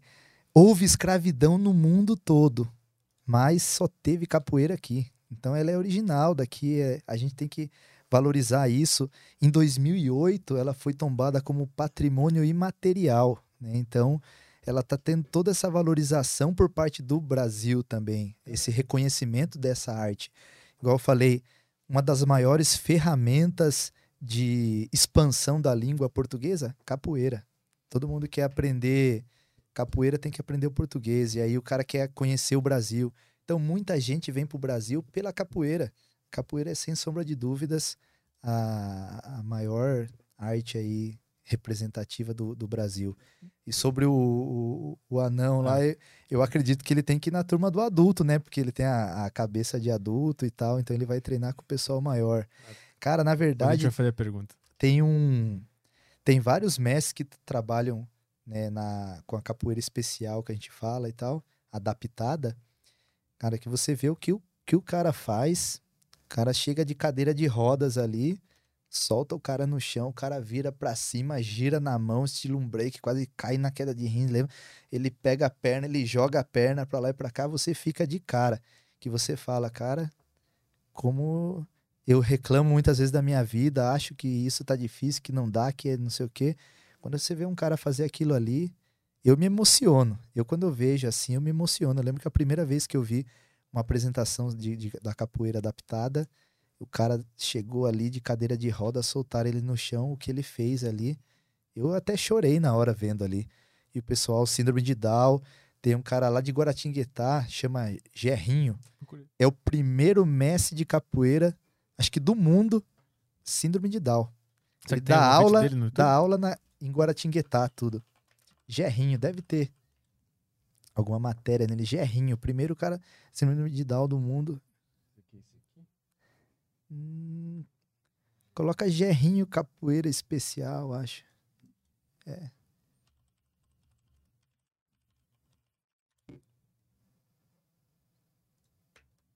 Pra baixo, não tem? Ah, deve ser. É, acho que é ele jogando ali no. É aí embaixo. Não, não, não. Pra cima, pra cima. Ali, outro, de cima. Isso. Eu acho que é ele jogando ali, mas tinha, tinha- saiu várias matérias dele até. É ele mesmo, deixa eu ver. Ou não, acho que não é ele não. Capoeira especial, coloca lá. É, capoeira especial deve ter. Especial, capoeira adaptada. Acho que não tem. É. Capoeira, coloca capoeira especial Guaratinguetá pra gente ver o que que aparece.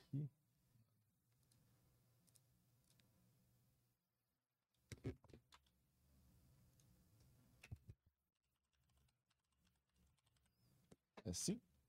Isso. Aí, ó, clica aí nesse aí pra gente ver. Esse aqui.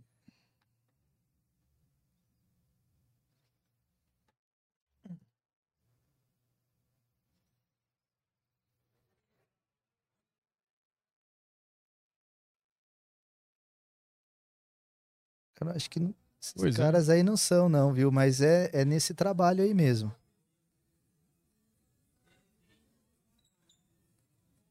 É, volta, volta lá no outro só pra eu ver se eu vejo algum lá, senão a gente deixa pra uma próxima isso aí, né? E pode fazer de tênis? Pode Cara, também, mas eu prefiro descalço, falar a verdade. Eu me sinto melhor descalço. Ah, Pois é, né? Mas esse, esse cara tem um trabalho incrível lá. O cara, o cara cego jogando capoeira. É, você vê, é incrível. O cara só. Só que aí, nesse, o cara cego ali, a- aí não tem os instrumentos, né? O cara precisa ter uma percepção auditiva. Então, conforme o cara se movimenta, ele sabe como o cara tá gingando na frente dele e tal. Incrível o trabalho. Acho que tem há mais de 25 anos esse trabalho.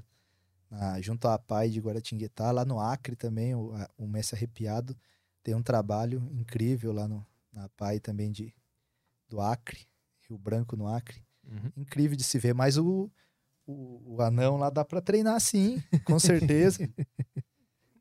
Vai jogar com os adultos, vai ser mais, vai, vai ser mais difícil de esquivar ainda, até de, de, de acertar ele. Esquivando, ninguém pega. Vamos lá? Tem o Faz. Vitor aqui, ele mandou. É, Salve Arthur, Caio Castor. Castor, você acha desrespeitoso chamar capoeira de dança? Tem um irmão que pratica e fica profundamente ofendido quando alguém diz que ele dança capoeira. E outra pergunta: você já viu um anão praticando capoeira? o cara manda de novo. É... Cara, eu não acho desrespeitoso, assim. Principalmente se a pessoa é leiga, não conhece da capoeira e tal. Não vejo como desrespeitoso. Mas eu gosto de falar jogar capoeira. Eu falo jogar capoeira e não dançar capoeira ou lutar capoeira também. Então eu falo jogar Eu capoeira. fa- falei um monte de lutar aqui. É, não, não, não é. Mas, tipo, é- ela, igual eu falei, ela, ela é mescla, né? Tem hora que é luta, tem hora que é o jogo, tem hora que é a- essa vadiação e tal, a dança, vamos dizer assim, da capoeira. Mas não acho ofensivo, não. Cara, eu já vi, sim, os caras, não tão assim, anão, mas já vi uns caras jogando, sim, já. Joga, a capoeira é legal, uma capoeira redonda ainda, bonita. Capoeira é pra todos, né? Vamos lá, mais questões? Tem uma do Matheus aqui que é: Mestre, você já viu um filme chamado Besouro? Se sim, qual a sua opinião sobre? Já, sim, já. Na verdade, o primeiro filme que eu assisti foi o Esporte Sangrento, né? Que é aquele bem tradicionalzão mesmo. E que motivou muita gente a treinar capoeira. O filme Besouro também é, é um filme interessante, mas o filme fala mais do Besouro mesmo, que foi um capoeirista antigo que, que falavam que ele tinha corpo fechado, né? Que era uma proteção e tal, espiritual, que, nin- que ninguém conseguia pegar ele. E ele fazia coisas incríveis, né? Ele era capoeirista também. Ele arrumava confusão lá, a polícia vinha pegar, atirava, ninguém acertava ele, de repente ele sumia. Os caras falaram, ele sumiu, ele se transformou num besouro e voou e tal, isso aquilo. Então o filme fala mais do besouro em si do que da capoeira. É um filme interessante, recomendo para vocês também. Mas é um filme que fala da- mais do besouro, né? Retrata todo esse lado religioso do candomblé e tudo mais que o besouro era e tal, né? E não é um filme específico só de capoeira, né? Fala, conta da história do besouro mesmo, na verdade. O Esporte Sangrento é um filme que fala também, fala mais da capoeira, é, passa como se o cara, o professor que ia numa escola, ele começa a é, reverter aqueles alunos que tinham mau comportamento, que participavam de gangues e tudo mais através da capoeira e tal. Um filme bem bacana, um filme bem antigo, mas um filme bacana de, de se acompanhar também, que é o Esporte Sangrento e o Besouro que tem. E aí depois tem, para você falar especificamente de capoeira, aí tem bastante documentário de capoeira. Hum. Eu gosto de assistir muito documentário de capoeira. Qual que é o bom? Cara, tem o Capoeira Iluminada do Messi Bimba, tem Messi Pastinha, Uma Vida pela Capoeira. Tem vários documentários interessantes falando dos mestres antigos, né? Depoimentos de, de mestres que treinaram com esses mestres que eu não pude conhecer, né? Por exemplo, o Messi Bimba, ele nasceu em 1900 e faleceu em 1974. Então não tinha nem nascido. O Messi Pastinha nasceu em 1889 e faleceu em 1981, aos 92 anos, cego e dava aula de capoeira, dizia que estava aprendendo capoeira. Também não pude conhecer. Então a gente procura, através desses, de- desses eh, documentários, ouvir falar mais deles, dos mestres antigos, para aprender sobre eles, que foram, vamos dizer assim, a maior base assim da capoeira e representatividade é o mestre Bimba e Pastinha, né? Tem outros muitos importantes, Valdemar, Canjiquinha e tal, mas os dois são os mais lembrados no cenário da capoeira. Todo mundo que é capoeirista ouviu falar neles, né? Vamos lá, mais? Tem mais um aqui na plataforma do Flow aqui. Aí a gente pode tocar pros Super Bagos do Yutoba. Beleza? Boa, boa. Tá na mão aí o seu. Já só vou ler mais essa aqui. É, Contramestre Castor, parabéns pelo trabalho. Sou baiano e aqui a importância da capoeira é muito grande. Vários amigos meus de infância hoje vivem dessa arte. Aqui é o Jordan Hohenfeld, o cara de ontem. E gostaria de avisar a galera do Aderiva que essa sexta-feira estarei enviando minha surpresa musical. Manda pro, Ta- Tarja Preta FM. Aqui no Deriva a gente não toca músicas. É. Manda no Tarja Preta FM. Procura aí, você vai ver, a gente toca lá. É, manda, manda que a gente já toca no, nesse sábado, é, né? nesse sábado às 18 horas. É eu, o Caio Delacqua e a Bianca. A gente faz esse programa das 6 às, às 10 da noite no, no sábado. Fechou. É isso aí? Então eu vou fazer. Pode seguir pro YouTube. Ah, tá. A questão aqui da Estela, ela perguntou: ó, queria saber do Castor é, por quais motivos ele acha que a capoeira não é tão valorizada e divulgada como outras coisas da cultura afro-brasileira. Hoje em dia, ela está sendo mais valorizada, né? Não ainda como deveria, como essa ferramenta educacional que eu, que eu diria que a capoeira é super importante. É, Conheço muitos amigos meus que, que iniciaram na capoeira sem expectativa nenhuma de vida, de estudo, de estrutura familiar. E hoje em dia o cara é um excelente pai de família, o cara viajou o mundo todo, o cara tem um trabalho de capoeira, o cara se tornou um homem através da capoeira. Então, acho que o governo, toda a parte governamental, deveria de reconhecer mais isso e incentivar a prática da capoeira, que ainda é muito é na raça mesmo, né? Você começar um trabalho de capoeira sem incentivo nenhum, é, sem lugar para dar aula, cara, é, é, amar mesmo a capoeira, porque você vai ter um reconhecimento quando você começa a, a se destacar na capoeira, no cenário mundial. Porque, por exemplo, na minha cidade, no início mesmo, eu lembro, a gente não, o, o, meu mestre não tinha incentivo nenhum. A gente dava aula só num barracão que foi cedido lá, ele dava aula num barracão que foi cedido e tal. Não tinha incentivo nenhum para ele financeiro, ele trabalhava o dia todo e à noite ele ia dar aula de capoeira, dava aula praticamente de graça. Só cobrava um valorzinho simbólico, porque era para ajudar a comprar um instrumento, outra coisa. Ele não vivia disso. E, e a gente foi começar a ser reconhecido lá na frente. Quando aí ele começou a ver que a gente estava viajando para fora, que a gente ganhava um campeonato lá. Aí a galera ia lá. Fui homenageado na Câmara Municipal como atleta destaque do ano de Pilar do Sul. Recebi uma, uma medalha de honra ao mérito por levar o nome da cidade e tudo mais. Recebi por Sorocaba também, que eu disputo. Mas falta aquele incentivo quando você está começando, quando o cara está iniciando um trabalho ali. Não tem incentivo da parte governamental, né? É, para o cara sobreviver daquilo. A gente sabe que o cara vai fazer um, um, trabalho bacana ali, que o cara vai formar muitas pessoas ali, vai mudar a vida de muita pessoa, mas não tem um reconhecimento. O cara tem que fazer pela raça mesmo, ele tem que trabalhar o dia todo, isso aqui ele lá à noite dá aula de capoeira dele lá de graça muitas vezes. Por isso que eu falo que ela não é muito valorizada ainda aqui nesse sentido. É, muitas pessoas que eu conheço não vivem de capoeira, né? Eu posso dizer que eu sou um, um, uma pessoa privilegiada, né? De viver da capoeira, de viajar com a capoeira, de ganhar vida com isso, né? De ter dado certo na capoeira. Porque muita gente não vive de capoeira, não tem incentivo. Ele vai fazer um evento, é na raça mesmo, ele tira dinheiro do bolso dele para fazer um evento. Você vai levar um mestre de capoeira, você vai fazer um evento lá, você vai ter que pagar o cachê do mestre de capoeira, você vai pagar a camiseta para o pessoal que vai estar tá participando do evento, vai dar alimentação para todo mundo muitas vezes. Você vai cobrar uma taxa que às vezes não paga nem o mestre que você trouxe você vai arcar com dinheiro do seu bolso. É amor na arte mesmo, uhum. né? Não tem incentivo. A galera, você vai lá na, na, na, nas prefeituras, infelizmente, ainda é a cultura do futebol. Campeonato de futebol é um, um atrás do outro, nada contra o futebol. Eu falei, eu amo futebol, assisto o jogo, sou palmeirense, sofredor aí. sofredor e tal. nada, tá ganhando tudo. tá ganhando tudo agora, né? ganha tudo o tempo inteiro. Mas os caras ficam crucificando a gente ser o mundial, né? e aí, mas quando chega na hora da capoeira, ah, não, não tem dinheiro, ah, não tem, não dá para fazer isso, o cara quer dar 200 reais ali para você, meu, você não faz nada. Né? Tu tem academia, né, de, de capoeira e musculação, né? Sim, a gente tem lá junto, lá com a, com a família toda, lá uma academia que é musculação, capoeira, daí tem outras atividades também, tem dança e tal, isso aquilo. Mas foi é, a, a academia da capoeira sempre foi um sonho, né? Foi um sonho que surgiu é, quando eu ainda era criança, que eu tava naquela, naquela adolescente e tal, na sede de treinar. E aí chegava no fim da aula, era duas horas de aula, o cara chegava, bora, gente, que amanhã tem mais aí e tal, isso aquilo, tipo, fechando a academia já. Falava, não, um dia eu vou ter uma academia que ela vai funcionar 24 horas. Se o cara quiser treinar, ele treina até de madrugada lá.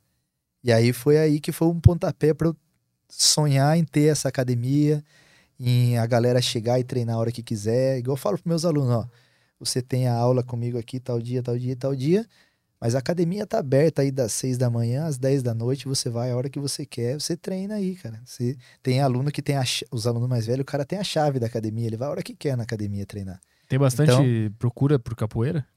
Tem bastante procura, muita, muita, muita criança também está procurando, os pais estão levando para capoeira porque gosta desse lado da disciplina, do cara aprender uma cultura ali, dele aprender um esporte, dele cuidar da, da saúde dele, porque hoje em dia as crianças, o que que é?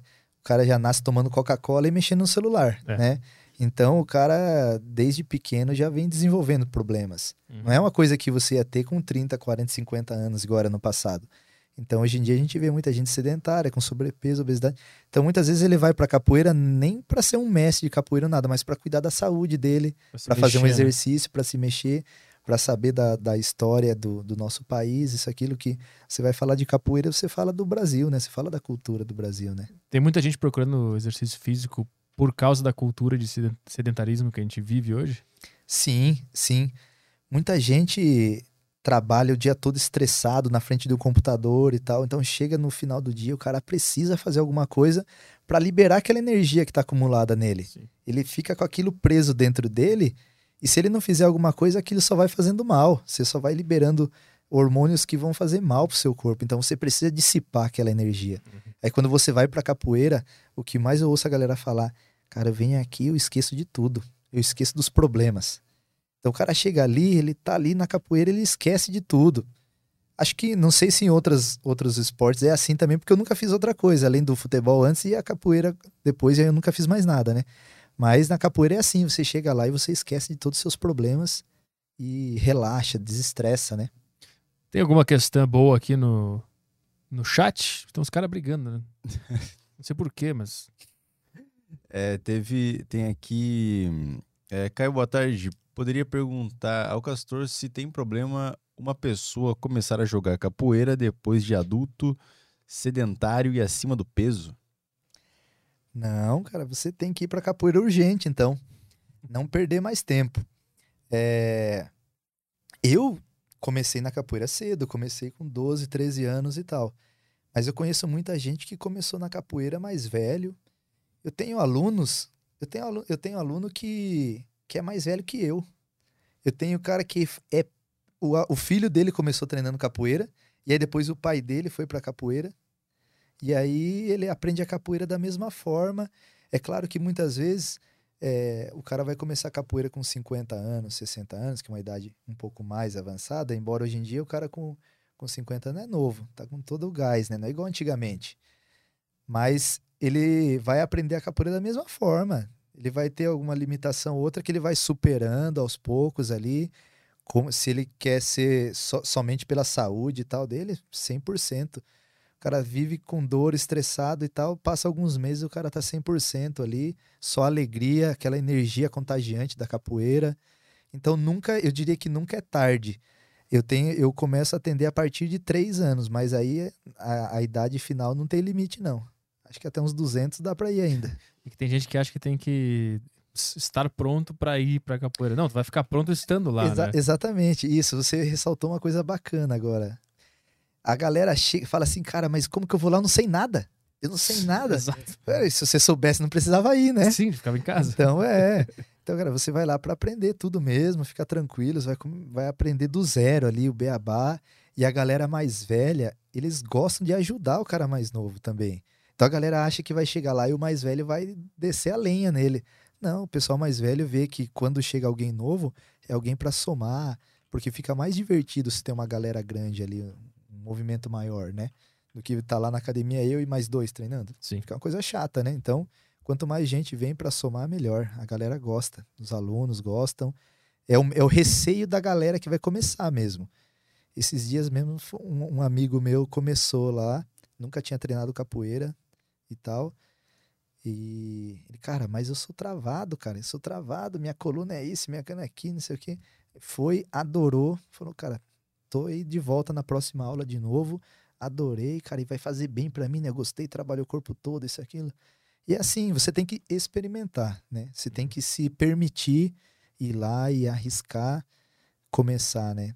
Não, não, não espera o tempo e pass- passar mais ainda, né? Vai e inicia com a cara e a coragem que depois tudo dá certo. O que, que os caras estão brigando no chat aí? Qual é a treta, Caio? Eu não saquei até agora, cara. Tem o Palito Capoeira aqui. Ah, o Palitão, lá, do, lá de Curitiba, no Paraná. Um abração aí, Palito. Vocês são amigos. Conheço, tá brigando aí, é? Eu, eu, Palito, você tá arrumando confusão aí, meu? eu, sou- Desce além em você, eu viu? não sei o que tá acontecendo, mas sempre que tem uma mensagem dele, tem tipo, mais de cinco linhas. Então alguma coisa tá acontecendo aqui no chat. Eu não sei o que, que é. Alguém pode. Tinha, tinha uns um mala, resumo? tinha uns mala do. Tinha uns caras falando mal do Cravo Magá mais cedo. Falei, cara, se tivesse alguém do Cravo Magá, se estivessem falando mal do Cravo Magá, até fazia sentido, mas. Mas não. Parece que só. É, não tem necessidade, né, galera? É, é o seguinte, eu tô aqui pra falar da capoeira, mas é, todos os esportes, todas as lutas são importantes, todas têm o seu valor, nenhuma. Não tô aqui para dizer que a capoeira é melhor que alguma outra e tal. É questão de gosto e de. Eu amo a capoeira e, e quem ama o jiu-jitsu eu acho super da hora também. Quem faz karatê, taekwondo, judô, tem vários amigos de outras lutas. Acho que não tem necessidade disso, tem espaço para todo mundo e não tem essa de querer provar que, que um é melhor que a outra e tal. Tô tentando entender. É, o- Eu não entendi até é o agora. Guilherme, o Palito e mais alguém que tá brigando aqui. Pegar na mão e levar na direção esses caras aí. E aí tem os caras que ficam comentando, a briga tá boa. Os caras ficam só comentando a briga. Quem, alguém faz um resumo aí no chat aí do que que tá acontecendo. Tem alguma briga sobre cordão também? Eu vi alguma coisa sobre cor de cordão. Eu não tô entendendo nada. alguém, alguém faz um resumo aí, rapidinho aí da, da briga, só pra gente encerrar aqui Vamos- e entender o que tá acontecendo. Vamos colocar os três no grupo do Telegram. E aí a gente faz um, um debate entre eles. Faz uma roda lá entre É, eles. faz uma roda. Ah, boa. A gente pode fazer inclusive um pay-per-view disso aí, né? É? Sim. A gente tinha que começar a promover a briga entre a audiência. Pô, seria maravilhoso. Eu apoio isso aí. Os caras começam a brigar, a gente entra em contato, pega É. o endereço, paga a passagem, vem pra cá, a gente arma um ringue aqui no É. Studios Flow. Cada um traz a sua luta, né? Ou a sua, sua, sua- o seu jogo, seu cara. jogo, sua especialidade, e a gente trans, faz um canal, né? A gente pode fazer um canal rinha da audiência, um negócio assim, pra ver o povo se batendo aqui no final das Duelo de tigres. Duelo de tigres. e a gente ganha um dinheiro com o AdSense, paga um cachê pra cada um. Vamos fazer isso aí? Eu acho que é um bom projeto para os próximos dois anos. É um ótimo A projeto. deriva Não, UFC. Eu quero, eu quero ser o Joe Rogan, ficar lá no meio lá. Eu quero ser o, o cara que é o, o cara do buff, aquele. o cara do Mickey. É, o cara Fica que... no- que fica no octógono lá. It's time! Aquele cara que fala assim, eu vou ser esse cara, eu quero ver isso aí. Porque é muito bom, os caras lá atrás do teclado, eles ficam se xingando, né? Aham. Eu quero ver se a gente marcar. Então, tu, tu brigou com esse cara? Então tá, vamos- eu te pago o hotel e passagem. Vocês vêm pra cá, vocês resolvem no, Não, vamos fazer. na Vai. sala vai aqui, aqui do Estúdio Flow, vocês resolvem. Aí a gente transmite, comenta, faz uma narração, depois vocês vão embora. Eu quero ver quantas pessoas continuarão se xingando no chat depois que a gente implementar isso. A gente tem que começar a começar a jogar essa ideia. Os caras vão começar a topar isso aí. Eles vão começar a topar. Vamos fazer isso aí. E a gente tem que fazer isso e a banheira do Gugu ali na- no outro estúdio ali. É, tem essa. Tem essa A gente tem duas ideias que vão nos deixar milionário, cara. E me- mês que vem já tem outra também. Qual? Augusto, Bagos, Ah, rinha de carteiras. Rinha de carteira. Bitcoin versus Ibovespa. Essa, essa vai acontecer, tá marcado, inclusive. Essa, sim, aham. tem essa, banheira e luta. Vamos, vamos armar isso aí, isso que é maravilhoso. Dá pra gente. A gente tá indo muito além, né? É uma- realmente uma emissora. É. Programa de todo tipo. Vamos fazer isso aí que vai ser maravilhoso. É isso aí, vamos embora? É isso aí. Então tá. Fechou. Obrigado pela presença aqui no, no Aderiva. Obrigado por divulgar a capoeira aqui pra galera, que eu não conhecia muita coisa, né? Agora eu tô sabendo da história e tal. Então, obrigado por participar aqui. Bacana, eu que agradeço é, o convite de vocês. Muito imensamente feliz de estar aqui, estar falando da capoeira, que é, que é a minha, minha paixão aí, o meu amor, que é o que fez eu estar aqui, eu andar por esse mundo afora, é o que me ajudou muito. Então, o que eu puder fazer pela capoeira para retribuir isso, promover a capoeira, levar a capoeira onde ela ainda não chegou ainda, eu fico imensamente é, grato em estar ali presente. Então, fico muito feliz, agradeço a audiência do pessoal que teve aí, que mandou as perguntas. Muito feliz mesmo. Deus abençoe muito todos vocês aí. Boa. Então é isso aí. Sexta estamos de volta. Sim, sexta-feira estamos de volta com Paulo Musi. Grande Paulo Musi. Finalmente. Monstro. Finalmente teremos Paulo Musi aqui. É, o, o código do emblema vai ser. Eu falei que ele vinha. Ah, é? Acho que o Paulo Musi é um dos que mais pediam pra vir aqui. E tem É. um outro que pedem bastante também, só que não vai rolar, galera. Ah, não vai rolar. Não vai rolar. O da, da, da Arminha, aquele? O cara é um pouco mala. O cara deu uma, uma estrelada, só porque participa de uma guerra. O cara deu um pouco arrogante. Então pare de pedir esse cara aqui. Não vai rolar, tá bem? Então sexta-feira estamos de volta aí com o grande Paulo Musi. E é isso aí, né? E aí, sábado estamos no Tarja Preta FM. Se você não conhece, procura aí. Tarja Preta FM. Fechou. Valeu? Tchau, galera. Até sexta-feira.